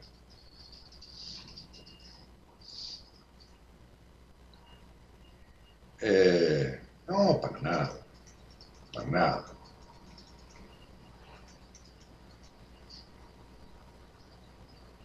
Hola, buenas noches. Hola, Dani. Hola, ¿cómo estás, querida? Bien, ¿y vos, Mari, cómo estás? Bien, mi vida, aquí estoy, en casa, haciendo radio. Qué bueno. Este... Qué bueno. Soy Daniela de Salta. ¿Qué haces, Daniela? ¿Cómo te va? Bien, eh, va en realidad más o menos. Bueno, hay veces que en la vida uno le va más o menos. Más que menos que no, más. que más, más que más, menos. ¿Ves que ibas a decir lo contrario? ¿Ves cómo la mente dice la verdad? Sí. A veces me encuentro con personas que hacen de un vaso de agua una tormenta, que son dramáticas. Y que en vez de eh, dramatizar por lo que les pasa, no, no disfrutan de lo que no les pasa o no valoran lo que no les pasa. O en vez de dramatizar por lo que no tienen, no valoran lo que tienen. Y vos ibas a decir más, más que menos. Sí, me equivoqué. No, no te equivocaste, esa es la verdad. Lo que vale no es lo que uno corrige, lo que vale es lo que uno dice. Por lo menos en psicología es eso. Ah, mira vos. Y sí, yo ya vi, ahora mira vos. claro, yo la vi. Me la mandé así un montón de veces en mis terapias, ¿viste? Este, eh, así que bueno, nada. Y entonces, ¿cuál es la parte del menos, de lo dramático? Eh, soy adicta a unas pastillas que tienen bromazepam.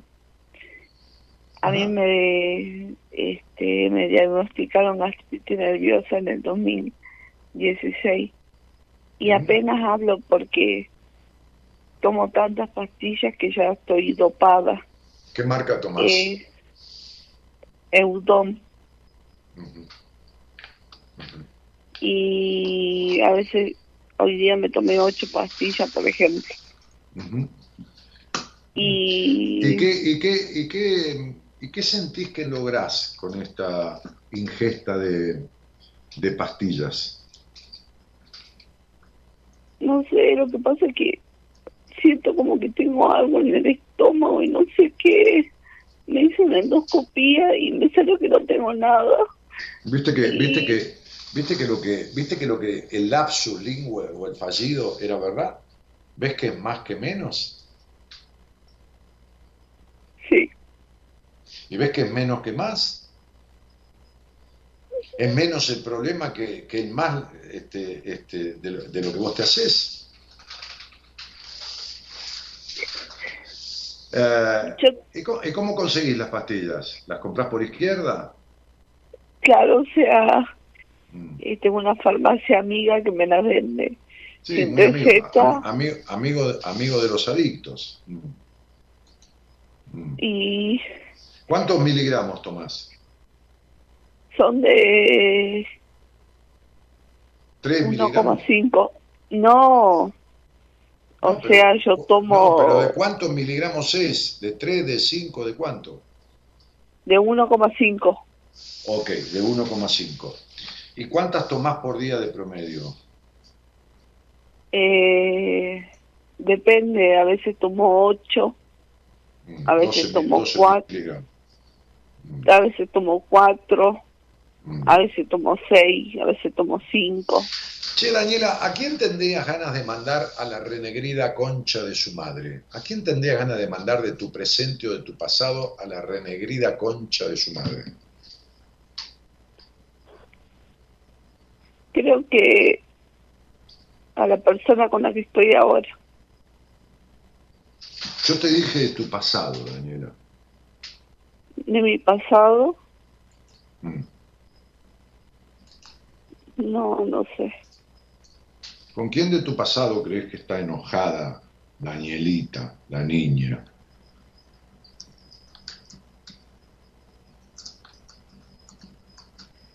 La verdad no sé.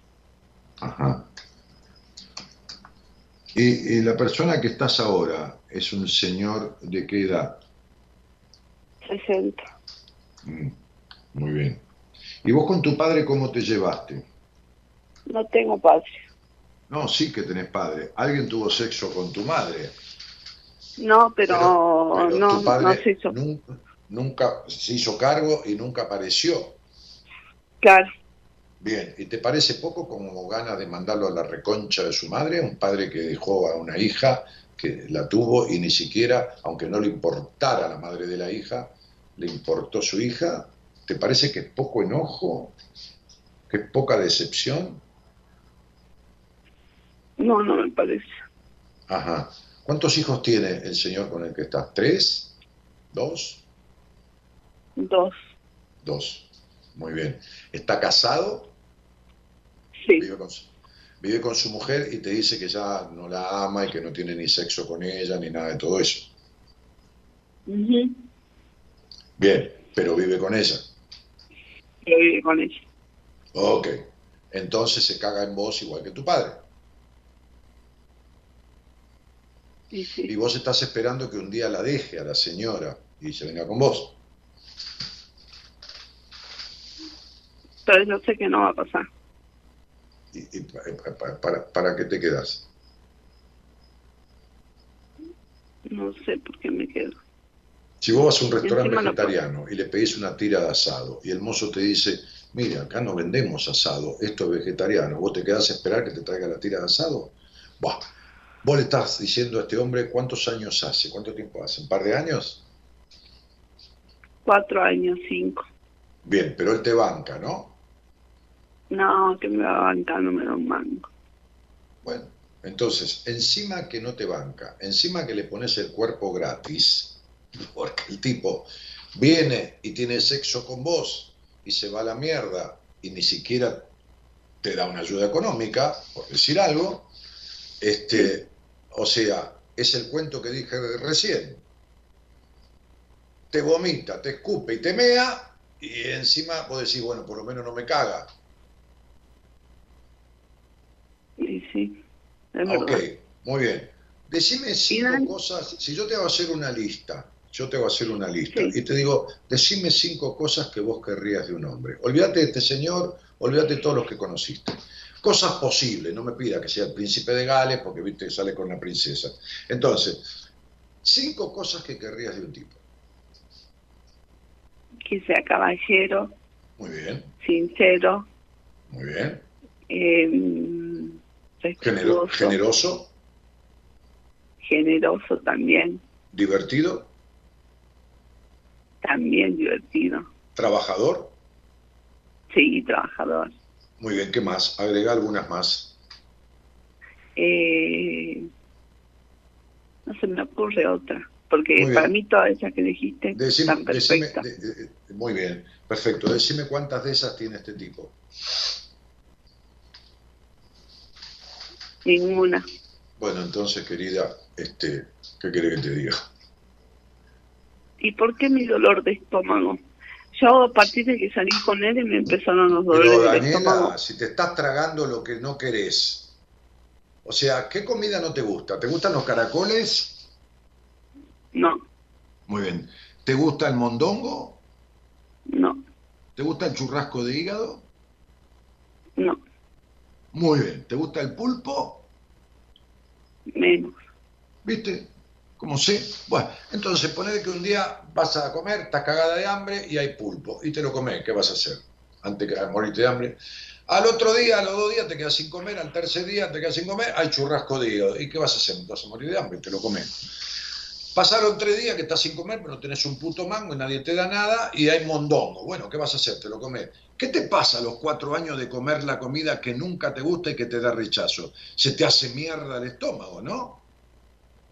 Sí, pero yo Bueno, me hice una endoscopía y me salió. Silencio, silencio que estoy hablando yo. Vos estás tragando hace cuatro años lo que no querés comer emocionalmente, porque este tipo es todo lo contrario a lo que querés y me preguntás por qué te duele el estómago. Te tenía que doler el estómago, el culo, la cabeza, las uñas, el pelo, este, ¿entendés? La frente, la espalda y, y- y- y- los pies vivís tragando amargo y escupiendo dulce. Y encima viene este boludo y vos pones carita de, este, yo no fui. Daniela, ¿por qué no te dejas de joder y de cagarte la vida sola? Si nadie te la caga, nadie te obliga a estar con un tipo que es todo lo contrario de lo que querés. ¿Cómo no vas a tener estómago hecho mierda? Y de los terribles enojos que tenés de tu puta historia, te tomás pastillas para anestesiarte. Sí, eso es lo que me aguanta. hace la pastilla. Y sí, es anestesia. Es una manera de anestesiarte. Porque no se puede tomar una benzodiazepina porque está ansioso.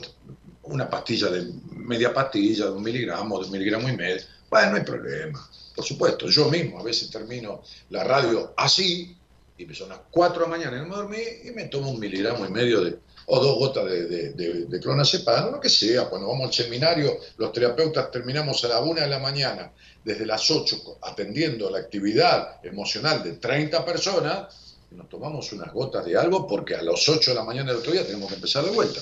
No hay ningún problema, se justifica.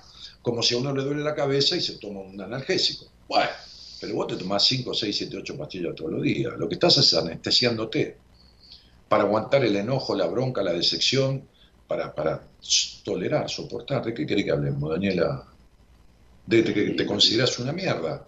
Porque según vos estás con un tipo de mierda. Y quien está con un tipo de mierda se considera una mierda. ¿Queda claro? Tu problema no es la adicción a esta pastilla. Tu problema es la adicción a personas de mierda. Yo pensé que mi problema era con la pastilla y no sé cómo dejarla. sí. Sí, Daniela, sí, sí, sí. Vos querés ver el árbol y no ves el bosque. Hay una terapeuta en mi equipo que más allá de ser medalla de honor de la Universidad de Buenos Aires, más Sí. allá de ser una buena madre, porque se casó, tuvo dos hijos, se separó, cuidó de sus hijos, más allá de ser eh, eh, concertista de piano, profesora de canto, escritora, directora de teatro, hizo un posgrado en adicciones. Vos tenés adicciones a las personas de mierda, que deviene en una adicción a la sustancia química. Muy bien. Estas adicciones están basadas en tu infancia. Muy bien. Agarrá Bien. el día que quieras, me pedís en Instagram el teléfono de ella, yo te lo doy y te tratás con ella. Yo le explico el caso de las adicciones que tenés, fundamentalmente al pasado, que se repite todo el tiempo en el presente y que ahora se transformó también en una adicción química. ¿Entendés? Sí, Muy bien, el problema no son las pastillas que te, que, que te, que te comes. El problema es la mierda que te tragas. ¿Estamos, mi vida? sí, Dani. Un besito grande, amor. Chao, chao. Besito, Dani, Dani. Chao, Chao, chao, querida. chao, Dani. Vamos, Javi. No sirve para nada tomarse un whisky, tomar una aspirina, tomar café, tomar una gaseosa, tomarse tiempo, tomarse vacaciones, tomar un tren. No ayuda para nada tomar medidas, tomar una petaca y gritar ¡Salud! Si no tomamos antes de ser tomados, la teta que nos da el sentido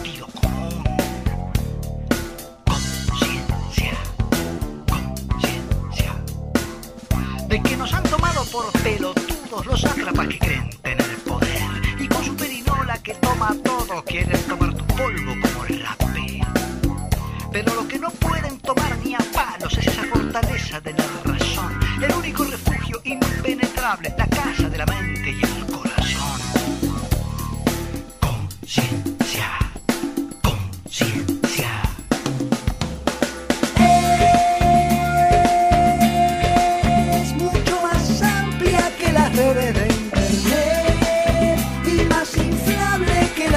Es el espejo en que se mira nuestro ser cuando es más fuerte que la manipulación.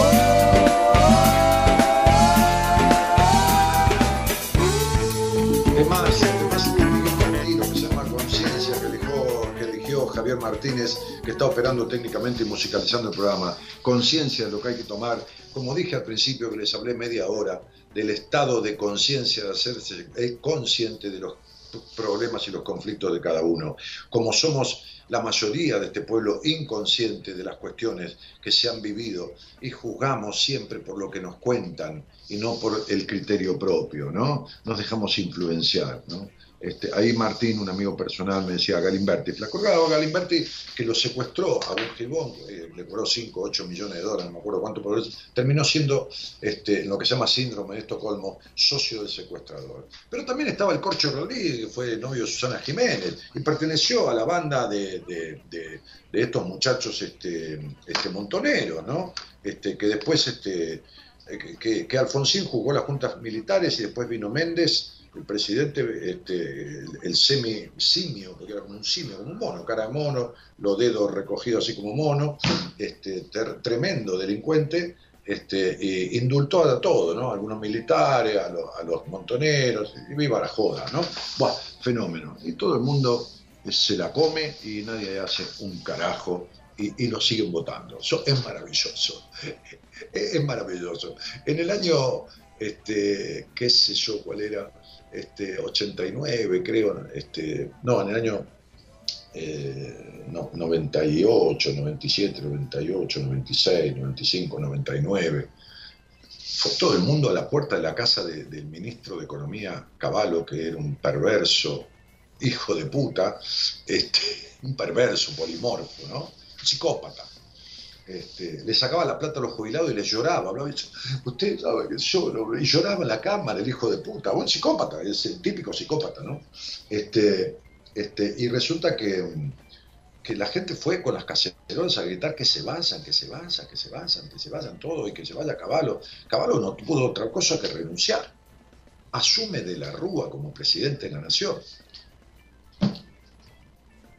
Hay gente que es boluda, pero de la Rúa ya se abusaba. Era tan boludo que se abusaba de ser boludo.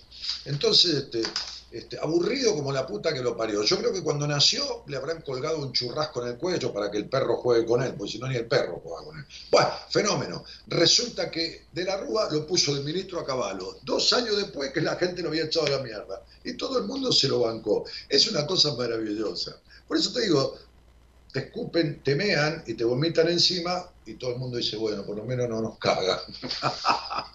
me divierto tanto yo. Algunos me decían, no olvidemos los ojos azules, pero pelotudo, si yo siempre dije que me cago en Cristina, en Alberto, en Macri y en todo junto, ¿qué me tenés que aclarar? ¿Quién se olvida? A veces te cree que yo estoy hablando de esto porque estoy elogiando a lo otro. Macri era el hijo del éxito, un pelotudo que nunca fue nada, que compró el título de ingeniero y que era un, un- idílico boludo soñador. Sirvió para administrar un club de fútbol, también Boca, no es que era sacachispa y lo hizo millonario. Ordenó un poco la economía de Boca con asesores y tipos que sabían. Pero Boca es un club de fútbol, no es un país. Ni es la ciudad de Buenos Aires. No, un país es otra cosa. Y ser presidente de la nación necesita unas pelotas de toro, unos huevos como tuvo Obama, por ejemplo, ¿no? Obama, este, unos huevos como tuvieron otros, ¿no? No es que yo esté a favor de Estados Unidos, nada, hablo del presidente del mundo. Unos huevos como tuvo Gandhi, unos huevos como tuvo Teresa de Calcuta, unos huevos como tuvieron, como tuvo San Martín, ¿no? Unos huevos como tuvo Belgrano, ¿no? Ok, muy bien. Este, este, y un pueblo que tenga las pelotas de no bancarse, ser cagado, defecado, escupido, meado y vomitado por los que lo gobiernan. Y encima volver a elegirlos. Esta es la única verdad, la realidad. Yo no estoy diciendo nada que no haya pasado.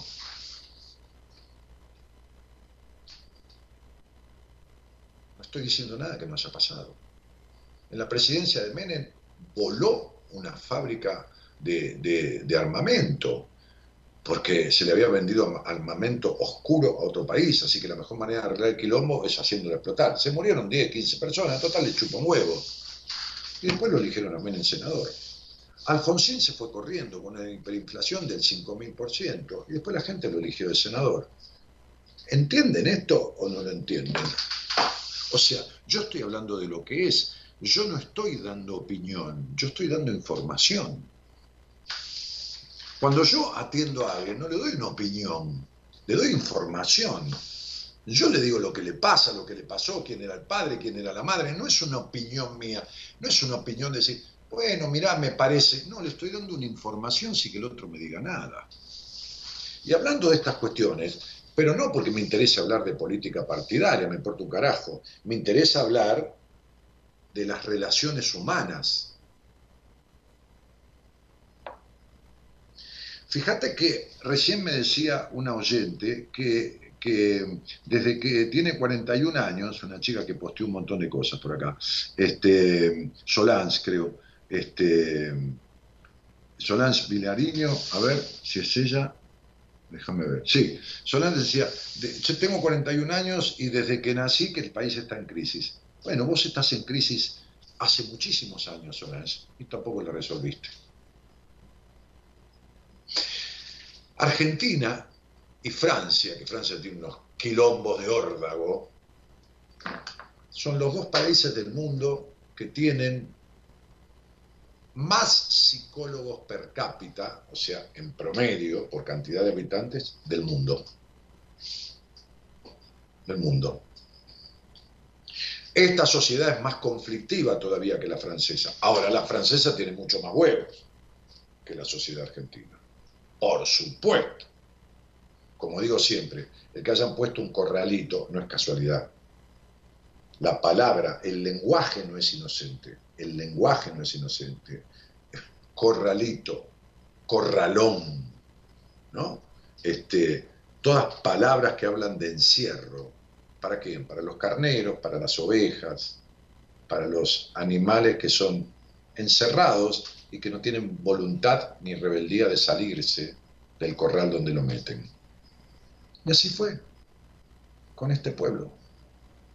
Se le quedaron con los depósitos, presidente que dijeron el que, el que depositó dólar va a cobrar dólar y nunca cobró un carajo, le, incautaron los depósitos, le hicieron desagio, le sacaron dinero de la moneda, todo el mundo se bancó todo. Pero no es que se bancó todo, que después los votó de vuelta. Bueno, señoras y señores, ¿qué quieren que les diga? Eh, no, Solange, trato de mejorar, no me quiero hacer adicta a la crisis a diferencia de nuestro querido país. Solange, Solange querida, ocupate de, hablar conmigo el lunes o el miércoles que viene, quiero saber cuántos años llevas de terapia y yo te voy a decir exactamente por dónde se sale y arreglando qué. Después voy a arreglarlo o no, si te da cagazo no lo hagas, o búscate a alguien para arreglarlo, pero yo te voy a decir precisamente qué te pasa, de dónde viene y cómo se sale. No te voy a dar una opinión, te voy a dar información, que no tenés que darme la razón, a vos te va a coincidir como las chica que habló primero conmigo es como la que habló ahora. Entonces, en donde te coincida lo que yo te digo, después te vas a dar cuenta que si no lo haces, si no arreglas eso, vos sos la autora de tu crisis. ¿Está claro? Veme el lunes o el miércoles a más producción y decirle, Dani me dijo que hablara con él. Sí, Daniel, es un sí, yo lo sé. Bueno, está bien, no sé si lo sabés, no sé qué sabés, no sé nada habla conmigo y yo veré qué sabes. Eh, y tratar no es hacer. Como siempre digo, cuando alguien me dice estoy tratando y yo le digo estoy en tratamiento, un poco trato y otro poco miento. Y tratar es esto, mirá, ¿eh? fíjate, ¿eh? ahí estoy tratando de pararme, ¿ves? ¿Ves? Bueno, es decir, no estoy ni sentado ni parado. Bueno, eso es tratar. Entonces yo el lunes te voy a preguntar, ¿cuánto hace que me escuchas? ¿Cuánto tiempo tenés de terapia? Te voy a decir cuáles son tus conflictos y vos me vas a decir cuáles arreglaste y cuáles no y te voy a explicar cómo se sale. Después vas a hacer lo que quieras. Si querés, mamita, si no, seguí camino. Señoras, señores, un temita de final, si querés el mismo con el que arrancamos para, para fondear ahí la despedida.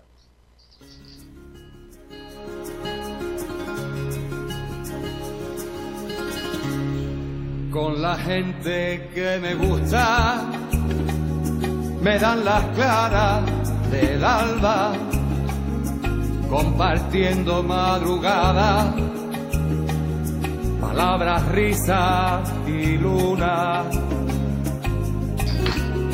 Con la gente que me gusta, paso la noche en vela. Bueno, Javier Martínez operación técnica, agradeciéndole infinitamente su presencia, en, está en lugar de Gerardo Subirana, que suele ser el operador en este horario. Que además Javi tiene este, la generosidad de musicalizar el programa al compás de las charlas que se van sucediendo. Aprieta la mano, con fuerza y sin duda, me gusta la gente que cuando te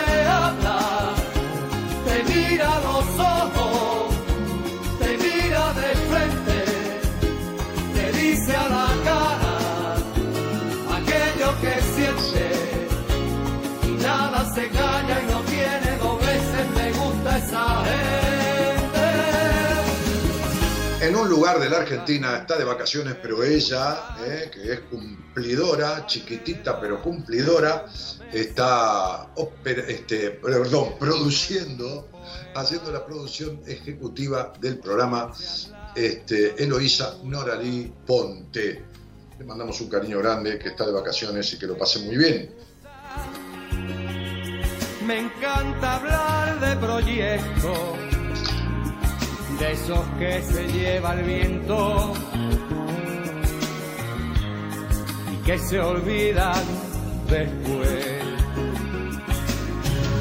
Me gusta la gente. A mí me encanta la gente, soy un tipo sociable, mi mujer me dice, vos donde llegás hablas hasta con las paredes.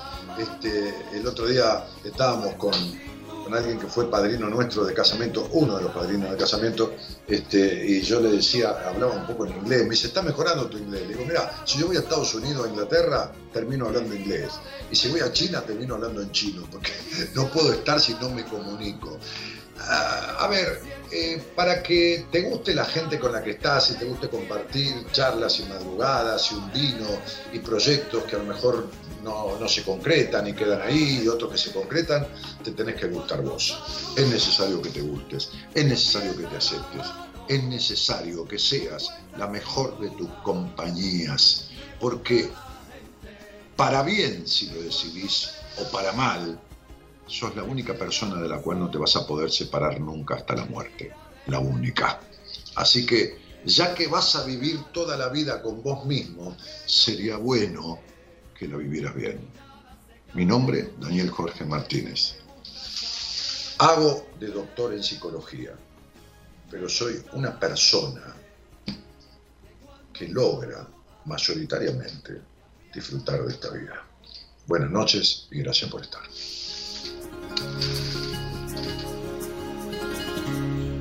Con la gente que me gusta, me dan las claras del alba, compartiendo madrugada, palabras, risas y luna.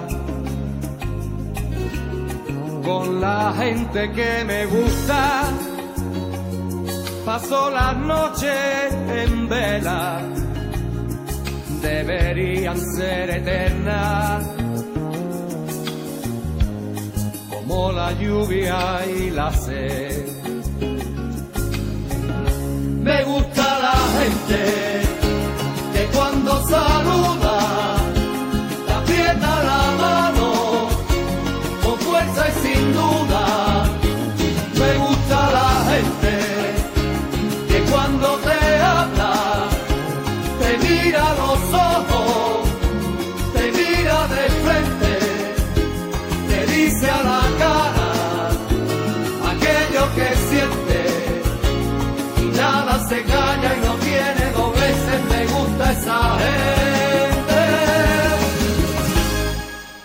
la gente que me gusta alrededor de una mesa. Cualquier vino es un poema, cualquier charla la locura. Con la gente que me gusta, me encanta hablar de proyectos de esos que se lleva el viento y que se olvidan después. Me gusta la gente